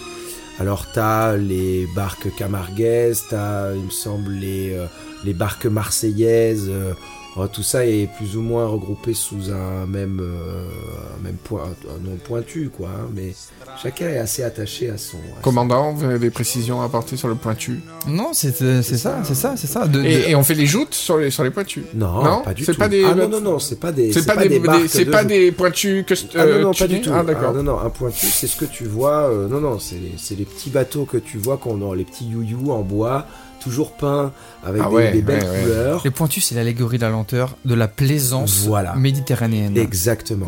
Alors, très Ouais, bien c'est- très cliché, Ouais, c'est vrai. très méditerranéophobe. Euh, Ouais, non, Attends. parce que t'as un, C'est la langueur alors. t'as un, ah, voilà, t'as une langueur, t'as as un laisser vivre sur un pointu, Ouais. et puis c'est- il y a pas de toit. Mais il y a un pointu. moteur, non C'est bourrin, non T'as- t'as C'est un- un moteur, mais il y a trois fois C'est un, rien. c'est un deux temps, euh, ça fait des pop, vieux- pop, pop, pop, Mais pop. ça affronte la mer, ça affronte n'importe quoi. hein. Et, euh, et donc, euh, par rapport au pointu, tu m'as dit que... c'est- que... Et alors, euh, j'ai un petit poids, j'ai un petit, un faux pointu en D'accord. plastique et euh, deux fils en aiguille. J'ai un patient qui est le président de l'association des pointus de Cannes et il est pied noir. Mon beau-père aussi. Je lui dis, oh, tu devrais aller voir mon beau-père. Ils se sont euh, tout de suite bien entendus. Ouais. Mon beau-père me dit, Greg, merci de m'avoir Tiens, un présenté- pointu Tiens, un pointu Tiens, de Tiaret Tiens, de Tiaret J'adore que- le fait que tu mentionnes qu'il soit pied noir pour qu'on comprenne la, rapidité de, de, Oui, de, faut de voir. la connivence du Tu vois, t'as deux, deux trucs qui les rejoignent. La, le- Vous avez les pointus et vous êtes pied noir. et les pointus. Tu vois, la mer, l'Algérie. Tiens, ça un pointu. Tiens, un pointu. Et, euh, et donc, Et donc, ils se sont tout de suite euh, adorés. Mon beau-père me dit merci, je suis vice-président de l'association.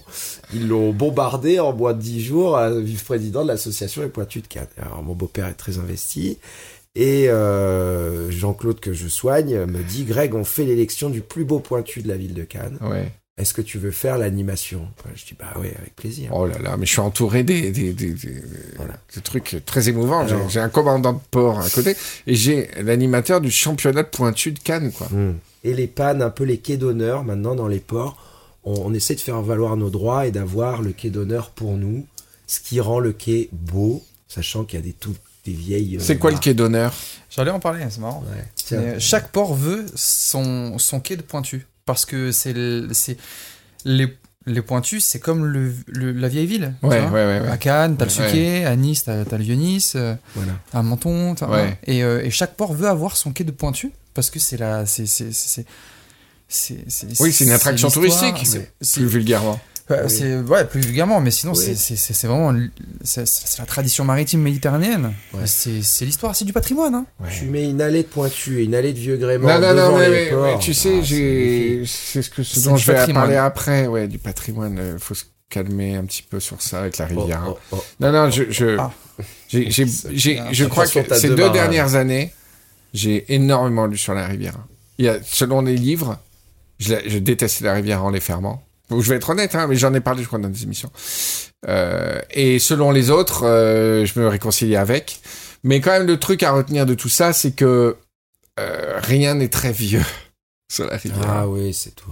Donc tes pointus, la tradition, je voudrais savoir à partir de quelle année c'est. Tu vois, c'est comme on dit les tomates en Italie ou les trucs comme ça. Ouais, bah, ça Bon alors on, alors siècles. on va parler de folklore. Oui, voilà. Ok. Parce que tu vois, je voudrais savoir quelle était l'année du premier pointu à Cannes. 1900 peut-être. Voilà. Donc euh, quand on dit tradition, tu vois. ok, j'ai euh, compris. Attends, euh, il me semble que Golfe Juan, mais je crois que vous en avez parlé dans l'émission Juan, c'était euh, le nom d'un ouais, pêcheur. ouais, ouais. ou- Oui, oui, oui, oui, mais c'était il y a pas longtemps, c'était fin 19e. Ouais, je dirais fin 19e. Voilà. là, mais donc de- quand on dit ça tradition, euh, quand on dit tradition, on est loin de la tradition euh, des châteaux anglais ou des, tu vois, de, Attends, du si château je de la Loire. 1900, Je dis 1900, mais euh, je, je pense que c'est même plus ancien, puisque Cannes, c'est historiquement un village de pêcheurs. Oui, Et ils oui, partent- oui, oui, oui, ça c'est sûr. ils partent mais... forcément en barque. Ouais, mais Ça doit mais dater depuis Je, je, je vous ai pas dit que c'était pas vieux, mais je mets des réserves dans tout ce qu'on me dit tradition. Hmm. Alors, euh, oui, c'est que- Tu vois combien d'années tu mets à partir de tradition C'est Ouais, quoi en tout cas, pas, pas, de, pas de siècle pour moi. Hmm. Quand, Ah oui, quand toi, tu vas dans les châteaux, de- enfin quand tu vas dans les châteaux de la Loire, C'est ou- médiéval, que, j'aime pas, hein, je suis pas du tout attiré par les châteaux de la Loire, mais, mais enfin tradition, c'est, c'est moi j'étais souvent très mystique par rapport à, à ça, et euh, mais ce que c'est ce que j'aime aussi, c'est c'est on va en parler tout à l'heure. Je dis que tous les trucs intéressants c'est tout à l'heure, mais euh, voilà, j'ai juste plus de réserve là-dessus. C'est comme les Italiens, il y a un mec qui a sorti un livre génial que les Italiens détestent, qui est un, le mec qui l'a sorti ça en italien en disant arrêtez avec euh, de nous casser les couilles. C'est ce que je dis depuis 5 ans, hein. euh, 6 ans sur la cuisine italienne que, que j'adore. Hein. C'est ma une de mes cuisines préférées. Mais dire la tradition, ah les carbonara, tu fais ci, tu fais ça. Le mec il a sorti un livre, les carbonara, ça vient des États-Unis. Euh, les machins, ça vient de là-bas. Tu vois, c'est que du pipeau. Et les tomates, rien que les tomates, elles, elles sont arrivées euh, très, euh, tard entre guillemets avec les, conquêtes- les, les conquêtes euh, coloniales et tout quoi. Ça vient du sud. Mais il y a, tomate, y a c'est- 600 ans, euh, je sais pas, ou 700 ans, et pas de tomates, quoi, tu vois. Ouais, c'est quoi, Afrique du Nord Euh, je me souviens plus, mais c'est les, colonis, c'est les colonisations, les explorations qui ont Après, ramené les tomates, quoi, tu vois. Mais si, ça, ça euh, va. C'est assez vieux pour que ce soit une tradition, d'accord? Mais, euh, mais S'il bon. n'y avait pas eu tous ces échanges, euh, dans certaines régions, ils boufferaient encore que de la salade, dans l'autre que du chicon. ben, euh, que moi, du je suis, chou. je suis vraiment pour. Ça te ferait du bien, toi, monsieur. euh, non, non, moi, je suis vraiment pour que euh, qu'on mange euh, notre Que ce qu'on produit. Mais pas seulement pour le côté locavore et tout, c'est que je pense qu'il y a une logique biologique et Absolument. même animale Ah oui. parce que tu dois bouffer ton, ton sol et, et l'endroit où tu vis. Oui, avec la quantité, même les oméga 3, les antioxydants. Et c'est comme ça qu'on fait, qu'on a des cuisines locales. C'est parce que c'est la manière dont on a appris à ménager nos ingrédients, à les Ouais. cuire pour prendre du plaisir. Oui, en bah, important tous les ingrédients de la terre, en faisant la cuisine avec euh, des cuisines euh, japonaises. Et moi, j'ai jamais été euh, Mm. un fou de, de- des cuisines qui, qui prennent des épices du monde entier, etc. Parce que c'est au détriment de quelque chose de beaucoup, qui va beaucoup plus loin que la culture, Ouais. qui va, qui va, pour moi, au niveau de la biologie, tu vois. Ouais. Un- un- un- certains animaux mangent l'eucalyptus et leur, leur- leurs estomacs sont faits pour Oui. euh, supporter l'eucalyptus euh, avec la sélection naturelle et tout. Après, on est tous des produits de brassage géographique, mais pourquoi pas euh, euh, se dire qu'il y a quand même une, une sorte de, de- de- d'adaptation à ton milieu, tu vois. Et, et donc, moi, c'est ce paradoxe où on n'importe absolument plus rien. Et où effectivement, bah, quand tu es dans une zone à chicons, tu bouffes des chicons. Quand t'es- euh, il y a plus là où il n'y a pas grand-chose, ben, il n'y a pas grand-chose. Après, oui, c'est vrai que, oui, dans, dans ce cas-là, oui. Après, il y a une forme de diversité à respecter quand même. Si tu bouffes que du chicon, tu vas pas aller bien loin. Non, mais tu peux. Après, on euh. rentre sur un discours autour de l'élevage animal qui est artificiel, entre guillemets. Euh, Mais c'est vrai qu'il y a une dérive à importer autant de produits partout. Mais moi, je, serais. C'est le seul, seul truc où politiquement je serais radical. Enfin, Non, ouais, mais de tu- quoi on parlait Moi, j'avais euh, une question euh, ouais. pour Greg. Est-ce que ton. Déjà, comment il s'appelle ton bateau? Ah, il, s'a- il s'appelle Gamboa. Donc, vous l'avez. Vous l'avez renommé. Oui, à chaque fois. Ah, ça c'est passionnant Mais les histoires de l'avez- Vous renommage. l'avez renommé, mais j'espère que vous avez coupé. Ouais, le fil de l'eau. Ouais. Que- bah, quand vous changez le nom d'un bateau, je parle aux auditeurs de temps en temps Ah oui, parce que là vrai, on s'amuse. ouais. Euh, quand vous renommez un bateau, il y a toute une tradition à faire où vous où vous devez couper votre parcours, le, la trace que fait que Couper fait le, bateau dans l'eau. Couper Voilà. le. Voilà, le Ouais. c'est la, c'est, c'est le dieu qui va euh, préserver ton voyage en mer et qui est en fait le serpent qui te suit derrière ton bateau. Hmm. Et en fait, le Makui a le nom de ton bateau. Si tu changes le nom de ton bateau, ton Makui ne peut plus te protéger. Ah, ok. Je Donc, crois du coup, que- tu dois romper le sort. Ouais, Je crois que tu t'es fait couper le macouis euh, à la naissance. Oui, à 8 jours. Tout à fait. Oh non, ils ont, ils ont coupé ma couille. Et ma toi, couille. et- et toi, tu t'es fait couper le petit pointu euh, Alors non, je me suis, moi j'ai toujours ma, ma couille, euh, mon ma couille. Ah bah non. Mais par contre j'en ai une mobile et une euh, fixe. Moi, j'ai coupé le macouis, mais par par, par confort. Ah ouais? Ah ouais. Mais attends, t'es arrivé à 8 ans et t'as dit. Pas euh, 8 ans, bah, beaucoup plus tard. Ça faisait Plus beaucoup, tard. ça fait beaucoup plus mal plus tard. Ah ouais, est-ce qu'il paraît, ça fait hyper ouais, mal. hein. ouais, ouais. Par confort. Ça te gêne Non, parce qu'il y avait un petit, un il y avait une, co- il y avait un bout à. Ah,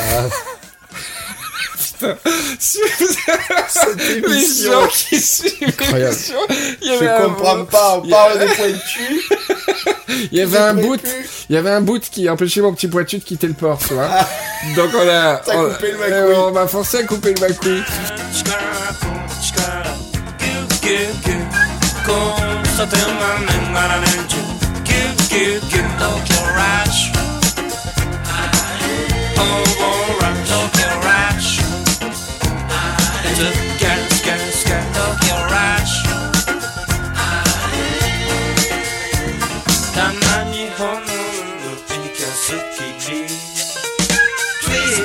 Alors les gars, je vais vous parler d'un livre. Alors moi ce que j'adore, euh, je fais toutes les brocantes pour les livres sur la Riviera.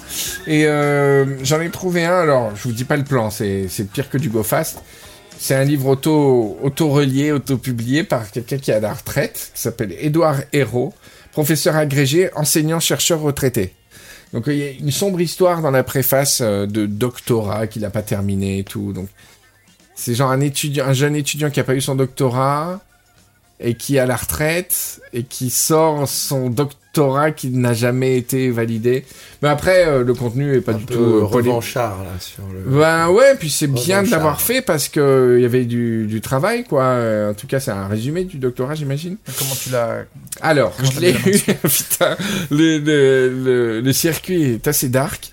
C'est un. J'étais dans une épicerie euh, locale collaborative et, et le mec qui tenait à la caisse a envoyé un mail collectif en disant ouais j'ai un pote qui a sorti un livre, euh, truc euh, imprimé sur Vistaprint, tu vois. Ouais. Mais j'ai vu la couve et le truc s'appelle L'invention de la Côte d'Azur. Et en fait, c'est euh, une histoire, une énième histoire de la Côte d'Azur. Et j'adore ces livres-là. Euh, Il y a des livres euh, vraiment qui payent pas de mine que j'ai acheté en brocante, mais pff, des bijoux. Je sais pas comment exploiter ça parce qu'il y a vraiment, ce serait des heures et des heures d'émission. Euh, mais euh, quand tu lis tous ces livres en même temps, enfin la suite, mais t'as une sorte de kaléidoscope qui te donne une image, euh, une densité qui te fait comprendre tout, tout, du clientélisme politique jusqu'à tout, tout, tout, tout.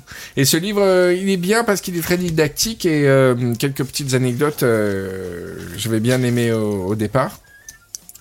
Alors oui, effectivement, euh, la mer était euh, complètement évitée. euh, tu dis pêcheurs, etc. Oui, il y avait il y avait quelques, il y avait des pêcheurs, mais c'était vraiment en marge, quoi. Tu vois, les gens vivaient euh, vivaient dans les collines, vivaient plutôt dans la dans, dans les hauteurs. Et des champs. Et, euh, euh, il y avait des, des, des cultures.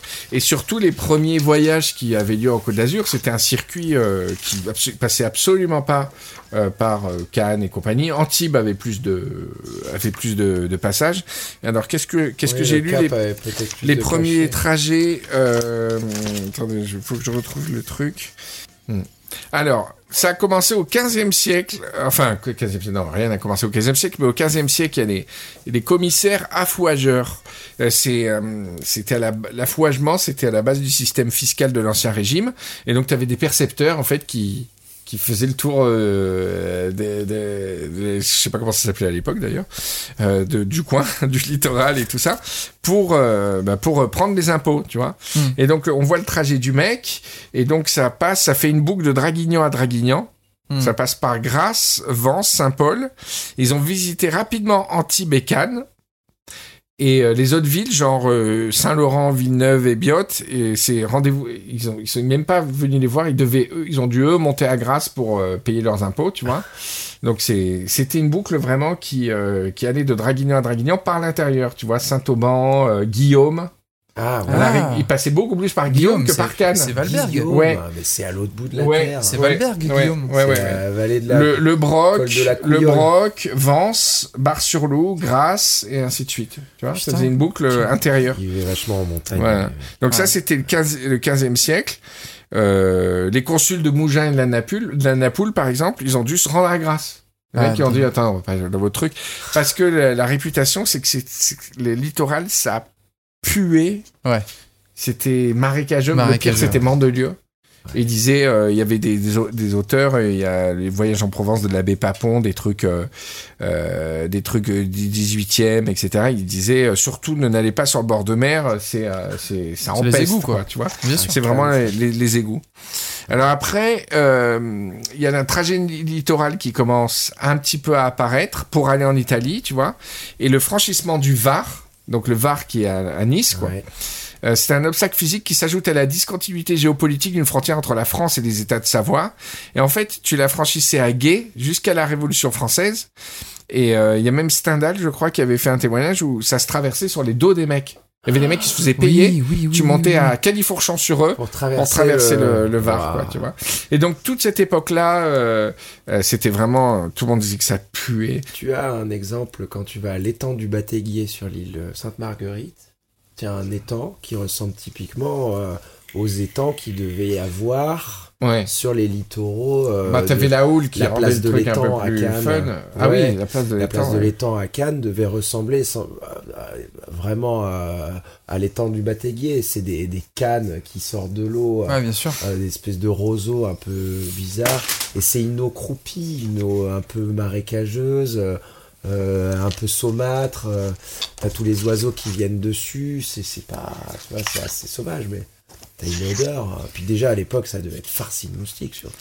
Euh, L'anecdote selon euh, laquelle Cannes avant appartenait au Canet, dans les années 1700, Mm. c'est fin 1700, le Canet s'est séparé d'une partie de son territoire qui est devenu Cannes Ah. parce que euh, le, littoral du Canet était devenu tellement. Enfin, c'est- c'est- alors je, je crois qu'il y avait une concurrence entre les populations du littoral et les populations plutôt vers la terre, Oui. tu vois.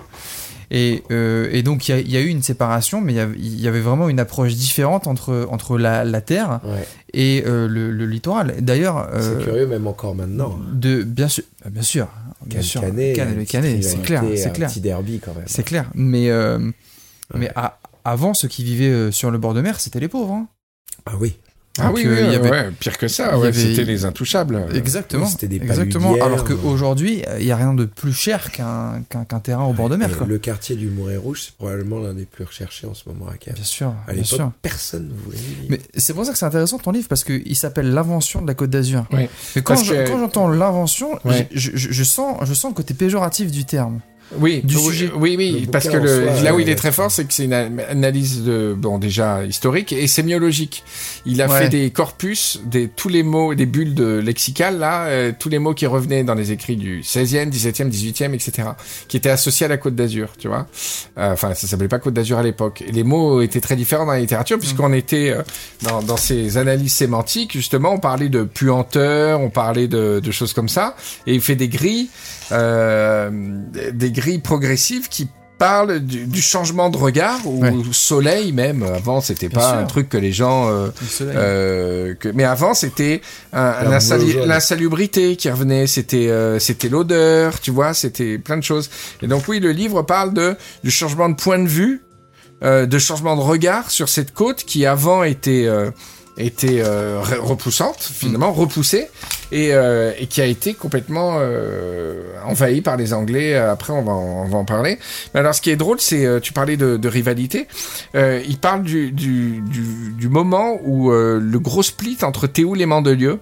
Et en fait, c'était Théoul qui avait la cote à l'époque, puisque c'était les premiers à avoir. Ils étaient très malins. euh, je sais pas qui, si ça reposait sur une personne, mais c'est eux qui ont eu la- la première gare. Et ce qui est très drôle, c'est qu'on est en fin 19e et ils disent euh, ce petit hameau très marginalisé jusqu'alors va bénéficier d'un intérêt pour ses potentialités foncières et recevoir contre toute logique démographique et économique la consécration ferroviaire avec l'ouverture d'une gare. Et le conseil municipal accuse la société des terrains de Théoul d'avoir utilisé ses relations parisiennes pour obtenir la gare que le développement de la commune aurait justifié ailleurs. Ah, déjà les. Parisiens, vous étiez dans le Hmm. coup, excellent. Non, non, mais c'est euh, c'est super émouvant, c'est c'est c'est très agréable. Et donc après, il y a l'histoire des Anglais, donc on connaît l'histoire, c'est Lord Brougham, euh, entre autres. Euh, lui, c'est Cannes, euh, qui s'est retrouvé par hasard à Cannes et qui a dit mais putain, il y a vraiment du potentiel par ici. Il a construit une pure baraque et à l'époque, les baraques, elles sont à euh, euh, 600 mètres du bord de mer, mais ça descend jusqu'au bord de mer. Le jardin, imaginez une baraque en haut d'une colline pour être Ouais. très vulgaire. Et tout le bas de la colline jusqu'à la jusqu'à la mer, c'est euh, le jardin euh, qui mène de la Villa Noailles, euh, et tu la, voilà. de la MJC, Moi, mais même la vécu. Villa Éléonore qui va direct dans la mer. C'est tout le terrain en bande là découpé sur toute la côte. En fait, notre euh, la, la French Riviera, notre côte d'Azur là de Cannes et tout ça, c'est un concours de beats entre Anglais.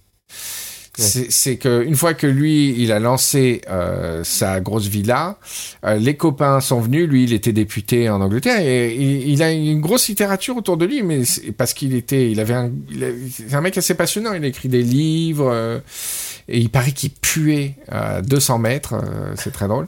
Et donc tous les copains anglais, il fallait avoir sa baraque euh, sur euh, sur dans le coin. Et le truc horrible, enfin horrible. Voilà, c'est cet entre-deux que je sais pas qualifier sur la Riviera, c'est que bien sûr il y avait aucune euh, contrainte architecturale et qu'il y en avait un qui faisait sa villa à la chinoise L'autre qui faisait sa villa euh, néoclassique. Mhm. L'autre qui faisait sa villa euh, victorienne. L'autre qui faisait sa villa... Et c'était, il paraît, c'était Disneyland. Et, Ouais. donc j'ai un livre qui euh, recense toutes les photos de ces Oh, trucs. il y avait un chalet suisse géant. C'était j'adore. Disneyland, tu vois, France Miniature, imagine. C'était ça, Cannes. C'était que des villas, mais il n'y en avait pas une pareille que l'autre. Et ce qui était très drôle, c'est qu'il y avait un, un jardinier municipal, euh, officiel, mandaté par la ville, qui a fait euh, les trois quarts des jardins. Donc euh, il y avait les Anglais, ils amenaient leurs Américains, ou euh, les Américains et les Anglais, ils amenaient leurs jardiniers d'Angleterre et tout. Et euh, il y avait quand même ce mec, j'ai oublié son nom, qui a réalisé parmi les plus beaux jardins de, de Cannes. Et c'est en fait lui qui, c'est incroyable parce que c'est un agent municipal presque, bien enfin, un, un super agent, un archi, on va dire un paysagiste vraiment pointu. Et donc pour pour que ta villa elle soit encore plus concours de bits, en plus le fait qu'elle est, pff, peux faire une villa, je te dis, il y avait des pagodes chinoises, c'était vraiment c'était incroyable.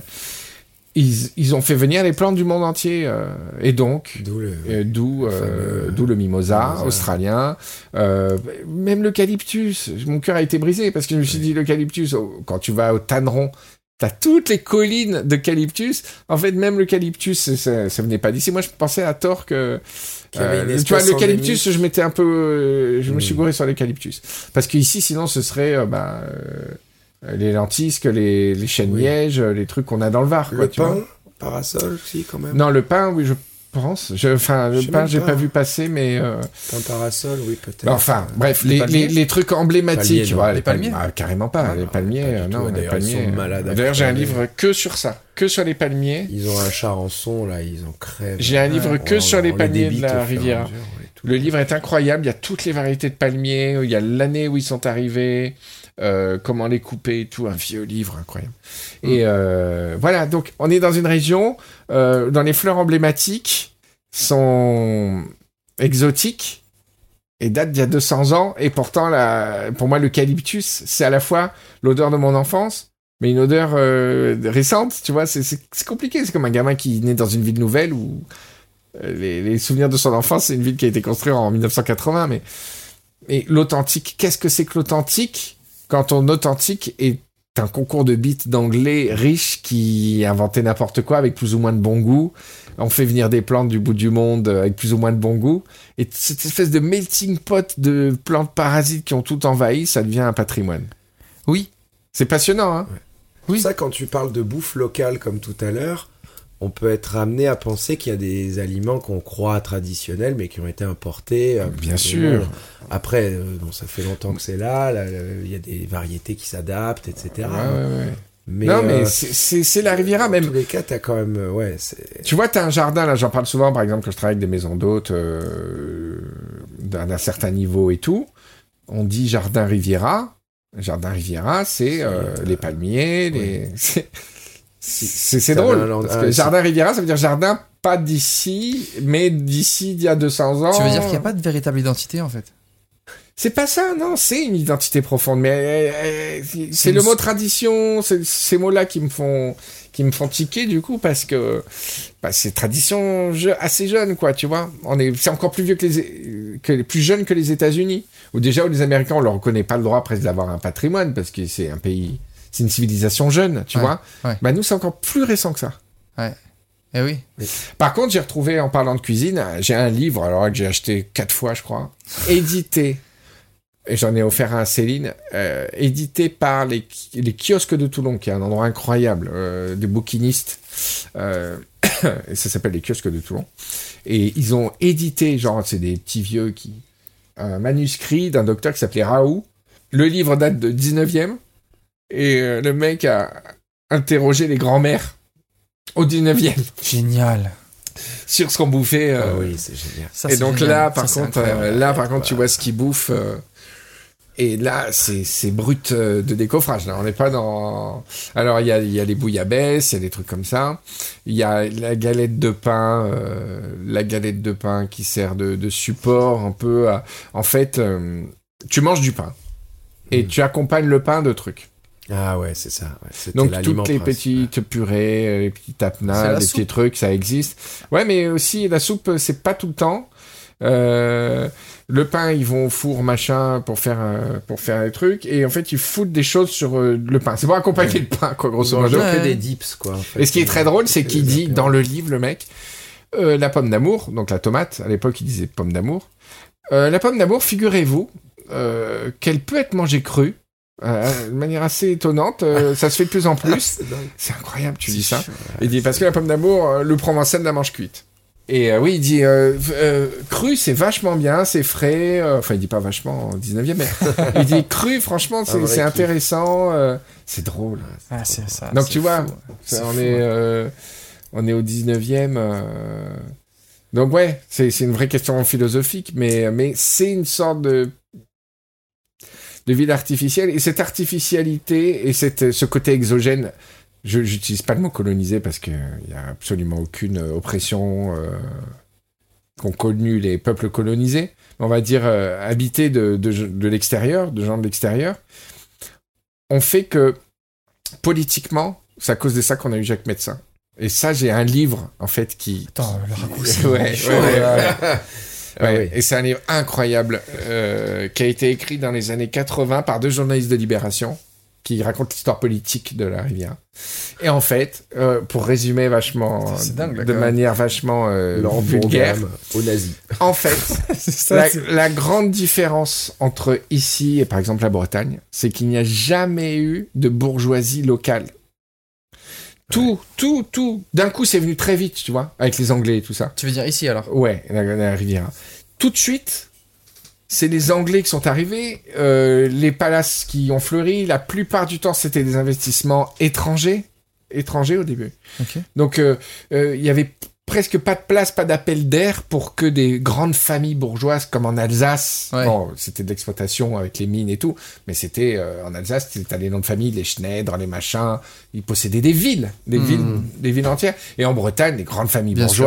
Qui possédaient des industries et tout. Il n'y a pas ça ici. Il n'y a jamais eu ça Il ici. n'y Enfin, pas de il y a eu ça ressources après. exploitables vrai, ici, concrètement. Ben, après, les ressources, ce n'étaient que comme des poissons pilotes, des rémoras. Ouais. On s'est mis à faire l'eucalyptus dans la vallée de la Siagne. Oui. On a mis, s'est mis à planter les fleurs que, j'aime oui. pas le mot colon, les fleurs que les, que les clients anglais euh, aimaient tant.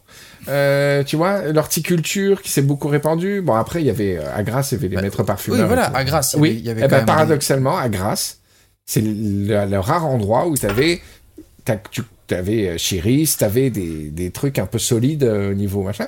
Mais si je te parle de Cannes, euh, Ouais. vraiment la, la, la côte, il n'y a pas de grande famille. Il n'y a pas de grande famille comme les Schneider et tout ça. C'est-à-dire que même à C'est une vrai, époque ça. médiévale, il n'y avait pas un duché. du- Si, si, si, mais c'est de l'aristocratie. en- Là, je te parle de la bourgeoisie. En bourgeoisie. C'est-à-dire ouais, des industriels, comme Ouais. en, en Bretagne, euh, je parle souvent de l'exemple de la Bretagne parce que c'était vraiment découpé en, Oui, en territoire industriel, en Alsace, tous les trucs dans le nord, Ouais. c'était des grandes familles d'industriels en Lorraine. Ici, il n'y avait pas. Les gens ont pris leur place. Et en fait, ils expliquent, après je vous raconte pas la, la gymnastique pour ça, mais en disant que euh, les, les commerces et les bourgeois locaux qui sont apparus ne l'ont fait qu'en, j'aime pas le mot non plus, collaboration avec entre guillemets encore, excusez-moi, l'occupant, en collaboration avec l'occupant, d'accord dans, un- dans une politique de service, une politique de service, tu vois, une politique de, de conciliance. C'est grâce aux Anglais Hmm. que le canal de la Siagne est venu foutre l'eau potable sur la côte, quoi. Donc les Anglais, ils ont enfanté euh, littéralement euh, cette région. Ils ont enfanté cette, ça, enfin, cette région. Je parle de la côte, je parle pas des, Oui, mais bien des sûr. bergers et tout ça. Bien sûr. Et donc, voilà, on a eu des. Le, je ne trouve pas de mot juste, mais les, les, les, les, les commerces euh, prospères locaux, euh, c'était des, des collaborations. J'aime pas la connotation World War II, mais ouais. collaboration avec les clients étrangers. Et donc, ça a amené à progressivement une politique qui ne s'est conçue que par euh, rendre service Hmm. aux unités puissantes de, de ton, de ton pool électoral. Donc, dans son ADN, la gestion municipale est une gestion clientéliste qui a été euh, euh, célébrée, qui a eu son apogée avec Jacques Médecin, qui, euh, que les Niçois adorent parce que euh, il offrait littéralement des, choses aux Niçois. Et il y a des reportages incroyables. Et enfin, le mec en parle dans le livre, c'est-à-dire que si tu demandais à Jacques Médecin un vélo, il t'amenait le, le VTT, quoi. Il t'amenait toujours le truc au-dessus, tu vois. Mais c'était une gestion, attention, c'est c'est un truc d'apothicaire, hein, Bien sûr. de dire, oh là, il faut offrir ça à lui, il faut offrir ça à lui. Ah oui. Faut- Et, et même maintenant, euh, des gens, j'ai parlé à des gens qui faisaient de la politique ici, qui, qui ont fait une campagne politique, par exemple, en équipe municipale, et qui a dit j'ai immédiatement arrêté. Parce que les gens ont encore dans l'ADN le truc de dire oh, bah, moi je vote pour toi si tu si tu enlèves les deux arbres qui est en face Mmh. là, tu vois. Voilà. Donc c'est à cause des Anglais qu'il y a eu Jacques Médecin. Non mais, tu vois... Fallait-il expliquer tout le cheminement historique Oui. de la construction de la Côte d'Azur pour arriver à faire le, enfin, le raccourci c'est- Finalement, c'est c'est parfaitement justifié. Mais Jacques Médecin est la conséquence Des Anglais. des Anglais. C'est un délire. la conséquence d'un clientélisme. oui, d'une oui. panne, euh, d'un voyage interrompu vers l'Italie. à, cause, à, cause, à cause de sa fille malade. Euh, C'est ça. Et c'est marrant parce que les Anglais sur la côte d'Azur, alors, outre tous les sujets que ça peut, que ça peut être, bah, même en mer, ça déborde parce que les Anglais, ils dominent la mer aussi, ils dominent le yachting. Et sur la côte d'Azur, euh, les marins, ils sont anglais. Ah et ouais, on n'accepte Ah pas les marins français sur les yachts. Sur les gros yachts, on tu ne trouveras aucun marin français. Sur les gros yachts, à partir de 50 mètres, il n'y a plus de marins Et français. il y a de bonnes écoles navales et tout ça. encore Les marins ont toujours dominé la mer. Alors, la France aussi a Le- ses les, Anglais, quelques- les marins anglais, tu veux dire. les marins anglais, Ouais. pardon, ouais. Euh, en, en France, on a quelques, euh, quelques victoires navales. Euh, on a quelques corsaires qui sont, qui sont connus, tu vois, Ouais. Surcouf. euh, on Captain a... Iglo. Oh, Captain Iglo, bien sûr. hein, voilà. hein. Mhm. Mais, mais on n'a pas de grande victoire navale. Euh, à part euh, euh, Chesapeake, grâce à l'amiral de, de, de Grasse aussi, euh, en Amérique. Mais c'est pas une victoire navale française. On n'a on a jamais dominé les mers Ouais. comme les Anglais ont pu dominer. Et ou les Espagnols ou les Hollandais. Il n'y avait pas une histoire de truc, euh, une innovation technologique qui leur a fait gagner un temps fou? Si, c'est le cuivre. Ah voilà, c'était le cuivre. Oui, voilà. le cuivre sur les coques des Ça prenait navires. pas les algues. Exactement, c'est un anti-fouling naturel. Et aujourd'hui, tous les navires sont n'ont pas le droit d'avoir de cuivre, Ouais, enfin de, ouais, de, de, ouais, de, de cuivre parce que c'est polluant. C'est polluant. Et, enfin, c'est- non, c'est pas que c'est polluant. C'est très nocif pour, euh, pour la biodiversité marine. Mm. Parce que ben ça, ça, Ouais, ça, ouais, ça, ouais. repousse le, le vivant. Mais je quoi. savais pas que. Je pensais que c'était des Amerlocs qui étaient dans, dans les yachts et tout ça. Non, c'est des Anglais. Il y Ah a, c'est il y a beaucoup d'Anglais, beaucoup de Sud-Africains, beaucoup Ouais. d'Australiens, Ouais. beaucoup de Néo-Zélandais, beaucoup d'Américains. Des Hollandais ou... On a quelques Belges, quelques Ouais. Canadiens, mais donc que des, que des anglophones. Et les Français, c'est. Ils ont une sale réputation. Niette, mais tu peux Ils pas savoir. hein. sur les bateaux. Est-ce que. Bon, on en avait déjà parlé dans Caïque Turc 1, c'est un vieux fantasme, mais euh, je vais pas reposer la question là-dessus. Mais est-ce que euh, ils ont la belle vie, ceux qui sont sur les yachts quand même euh... Je ne demande plus au niveau du cul, mais est-ce que c'est une vie. Comment Je se... sais pas la réponse au niveau D'après toi, comment se. Ils font une saison, c'est ça Ils travaillent quatre mois dans l'année que, que- hein. Non, en fait, en fait, ça dépend. Il y a, il y a des yachts qui, qui, qui ont deux équipages. Charter et. et Euh, Non Même pas forcément. Alors, oui, en fait, en, fonction de l'activité du, du navire, Ah, donc il, il peut y avoir différents types d'équipages. Mais quand le bateau est gros, il peut y avoir deux équipages qui tournent. Et donc, un mois. euh, un, tu travailles un mois et puis ensuite tu te reposes un mois, tu travailles un mois, tu te reposes un mois, etc. etc. Et ils gagnent assez pour ne pas travailler un mois sur deux? De toute façon, ils sont payés le deuxième mois quand ils ne Ah. travaillent pas. Puisqu'en Ah. fait, ils tournent. Ils tournent. Donc ils sont dans le Mais ça, port. ça, c'est les gros euh, bateaux. ouais. C'est pas la majorité des équipages. T'as enlevé l'anti-postillon Ah bah ça pète. Hein. Ah, pardon. Autant pour moi. Voilà. C'est bon là Ouais, continue.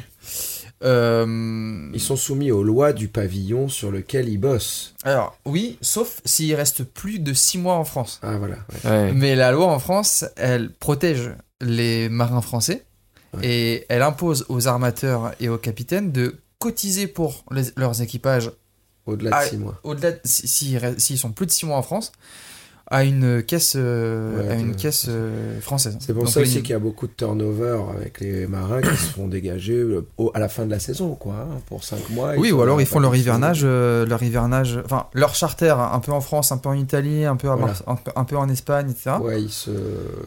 Et puis, euh, et, puis voilà, l'hi- l'hivernage, ils vont à l'étranger. Et question très technique. Alors désolé, on est dans une émission niche, hein, et hors euh, canois, mais euh, Greg, toi qui es- connais bien bien Cannes, il traîne où euh, Les marins? Ils, traînent. Je vois pas euh, où ils traînent. J'ai ah. jamais croisé de crew Ah de si, marins. tu les vois euh, au comment ça Ah oui, au pub, au, euh, au case. Au bureau, là. Le- euh, Ouais, à côté du bureau, tu les vois au case. Mais alors c'est drôle parce que à Cannes, on n'a pas beaucoup de bars à marins Ouais. et c'est le case. Euh, sur le vieux port, c'est un tout petit bar, c'est ridicule. Que à Antibes, vous avez le Blue, euh, comment ça s'appelle, le Blue Lady ou un truc comme À ça. Antibes, euh, Il y a tous les bars sont farcis de marins. Et même des Bah, soirs, sûr. tu parles pas un mot de français dans le bar. Donc si tu veux voir du marin à Cannes, tu vas au tu vas au case. case, c'est sur le vieux port. T'es bienvenu même si t'es pas marin, j'imagine. Oui, bien Ouais. sûr. oui, oui. Et donc tu bois un verre et t'entends parler à côté. Hello, hi, hi, hi, Voilà. hi, Surtout, tu les entends chanter le soir. Non, euh, des chants de marins Ah oui. T'as jamais fait ça Mais Faut non. faire à tout prix. Moi j'étais pas très. Les pubs, j'étais pas un fou des pubs à Cannes. À Nice, j'en faisais beaucoup, mais à Cannes, les pubs Bah, canois. Le case, faut arriver, mais fin de soirée, tu vois. Des fois, t'as même des petites bagarres de a des bastons, hein, des bastons de drôle. Puis ils sont pétés comme des petits luls, les types. Mais c'est des baraques, hein, en plus, hein, qui Ouais. chantent des chants de marins sur la route. Et pourtant, on peut pas dire que c'est des marins, euh, tu vois, qui affrontent les, cette tempête de, Non, euh, de- du Cap Horn, quoi. C'est des marins Non. de yacht. euh, Mais euh, il y en a certains, ils sont en couleur. Hein. Ouais, ouais, ouais. Après, Ceux qui travaillent sur les voiliers, déjà, t'as une autre. euh, moi, c'est vrai que j'arrive, je fais la distinction entre les, marins de yacht, motor yacht, et les marins de voilier. Ouais, Quand même. bah ouais. Ah. Les vrais marins, c'est ceux du voilier, non? Bah, Oui, Oui. oui, bien oui, sûr. bien sûr. Bien sûr. Mais En euh, fait, en fait le, le yacht, c'est de l'hôtellerie. De Oui, oui, oui, voilà. C'est des métiers de- d'hospitality. Bien sûr, bien Les sûr. bateaux sont très peu en mer, ils s'affrontent rarement les grosses houles. Bah non, oui, c'est ça. Et vous l'avez vu, de- Tri- Triangle of Sadness, le film euh, du Norvégien, là? Non. Ça parle que de ça. C'est un yacht euh, qui ça part en sucette. Il y a des influenceurs dedans, ah des vieux oui, bourgeois. non, je l'ai pas vu encore. Non, je l'ai pas vu encore. Incroyable ce film. Ah, ouais. Ouais, il, a, il a eu. euh, Ah ouais, il a eu le prix a- de la Palme d'Or, je crois, non? Un truc comme ça? Oui, je crois, un truc Ouais, comme ça, ouais. Voilà, c'était pour notre point culture. Voilà. À base de je crois, comme d'habitude. ah là là. Bon bah écoutez les gars, moi je suis, je suis très content, de, vraiment très content de ce dont on a parlé. J'ai enfin pu euh, caler mon histoire de politique de la Riviera. Et euh, j'étais super content de voir. Et vraiment, on, a- on voulait du sel marin, on Là, a du sel marin. là. Ah on ouais. est allé à, à fond du Ah. truc. Hein. Ouais. Ah ouais, d'ailleurs, euh, comment va la mer? C'est. La mer, la, mer, la mer ne va pas si bien que ça. Hein. La mer, elle va pas si bien que ça. Ouais, À cause de la pollution, de la chaleur surtout À cause de la pollution, oui, Ouais. effectivement, à cause du plastique, à cause de la chaleur. Si on, si on se réjouit de voir de plus en plus de dauphins sur le, le littoral, Ouais. euh, enfin, on, on s'en réjouit certes, mais c'est un, c'est un vrai sujet. Hein. Ils un- bouffent les poissons Ils bouffent les méduses. Et si les méduses sont là, ça veut dire que la mer est chaude. Et si la mer est chaude, c'est mauvais signe au mois de février. Voilà, pour cette note, euh, c'est... euh, Pourquoi? parce que les méduses sont, ne sont pas censées être là quand la mer est chaude. Ah, D'accord. Oui, les méduses, elles fréquentent les mers chaudes. Oui, les dauphins bouffent les méduses, donc Les euh, bouffins ça va buffent les... Les bouffins... Oui, Les bouffins Non, les, pardon, Les les- bouffins bouffent les méduses. on est, en, en fait, on n'est pas censé voir des dauphins et autant de dauphins sur le littoral. Mais toi qui surfes, Ouais. comment on à la mer? Oui, mais Eh c'était ben, c'est question une pour bonne vous deux. question. Moi, je la vois pas en forme non plus. Hein. Je la trouve pas super. Ah, tu vois, a pas Mais est-ce que l'ambiance. non, je suis hyper euh, Le Covid a fait du bien à la mer. Oui, le Covid a fait du bien à la mer, mais bien sûr. Mais, Mais, bien ça a duré.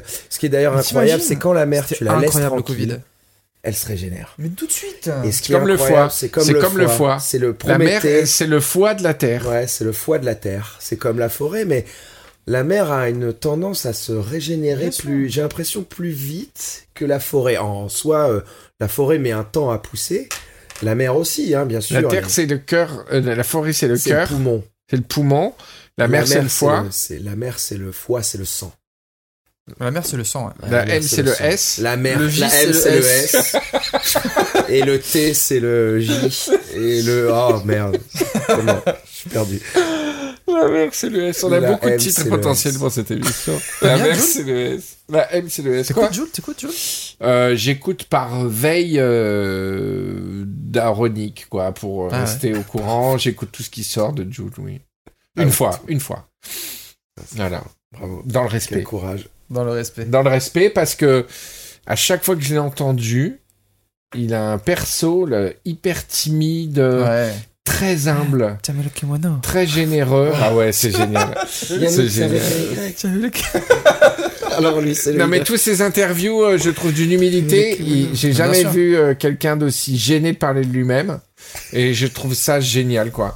Euh, moi, j'ai absolument rien contre Jules. euh, Ah non, mais moi non plus. c'est Après, c'est sûr, c'est hein. sûr que c'est Moi, pas. j'adore Jules euh, Chanson en moins de 10 ça secondes. te rend- J'ai pas l'impression que ça te rende plus intelligent, euh, Non. mais en même temps, les Forbans, ça ne rendait, ça rend pas Ah. intelligent non plus. Hein. Bien sûr. C'est pas comme si tu faisais Tu vas 80. par là. Non, mais euh, il y a des gens qui disent ouais, c'est tellement teubé maintenant et tout, mais, mais écouté les chansons des années 80. euh, Alors c'est le super S, teubé. E. Non mais c'est euh, Daniel- ça. Daniela, moi ce que j'aime chez Daniela, c'était pas Ouais. c'était pas Ouais, ouais, très, très Daniela, c'est- c'est tellement dans mon, enfance euh, Elmer, ce ah truc, ouais. Elmer Full Pit. Voilà. Non mais voilà. Mm.